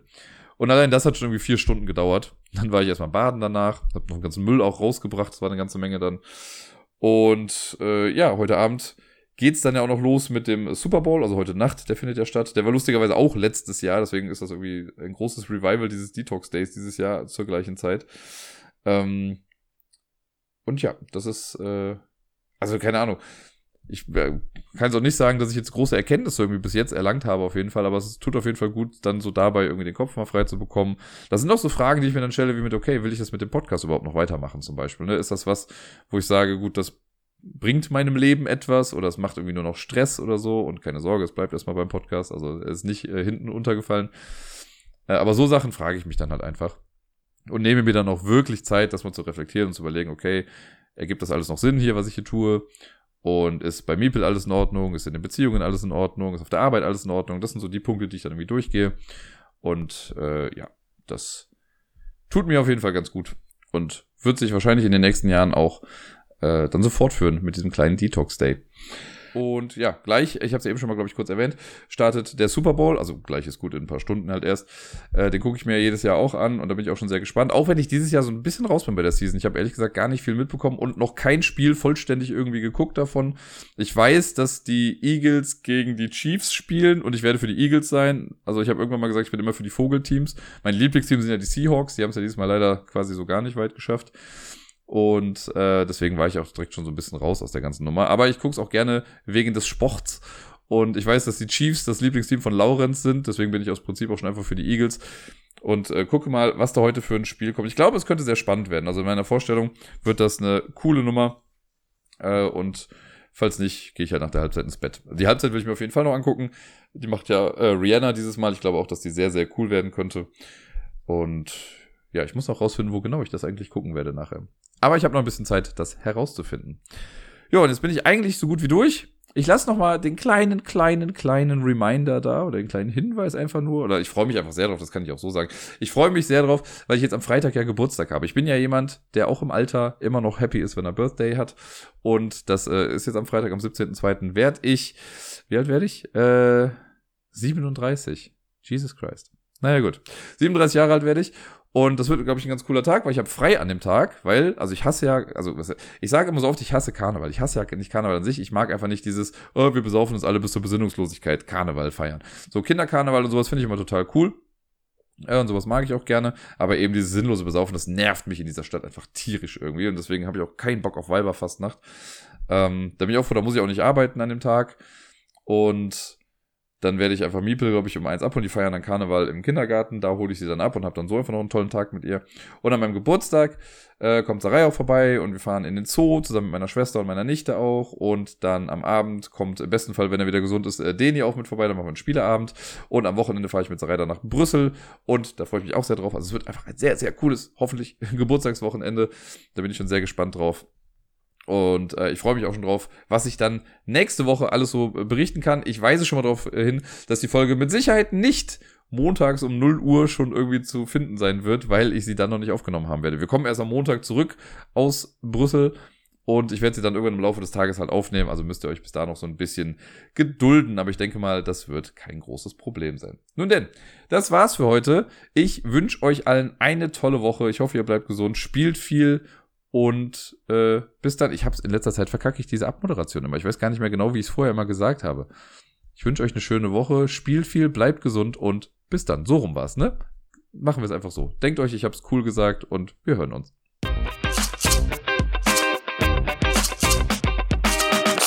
ohne jetzt überhaupt irgendwas eigentlich zu verraten. Aber ich kann schon mal teasen, dass ich äh, bestimmt innerhalb des nächsten Monats oder so mit einem neuen kleinen Podcast-Projekt anfangen möchte, zumindest. Und das ist so ein, äh, ja, eins, was ich nicht nur alleine mache, sondern ich brauche dann auch Menschen, die mitmachen dabei. Und äh, sobald ich da die genaueren Informationen habe, werde ich euch dann auch Bescheid sagen, das auf dem Discord posten und bestimmt auch auf Twitter. Und hoffe, dass dann äh, genug Leute irgendwie Bock haben, da mitzumachen. Oder, wie soll ich sagen, mitzuspielen vielleicht.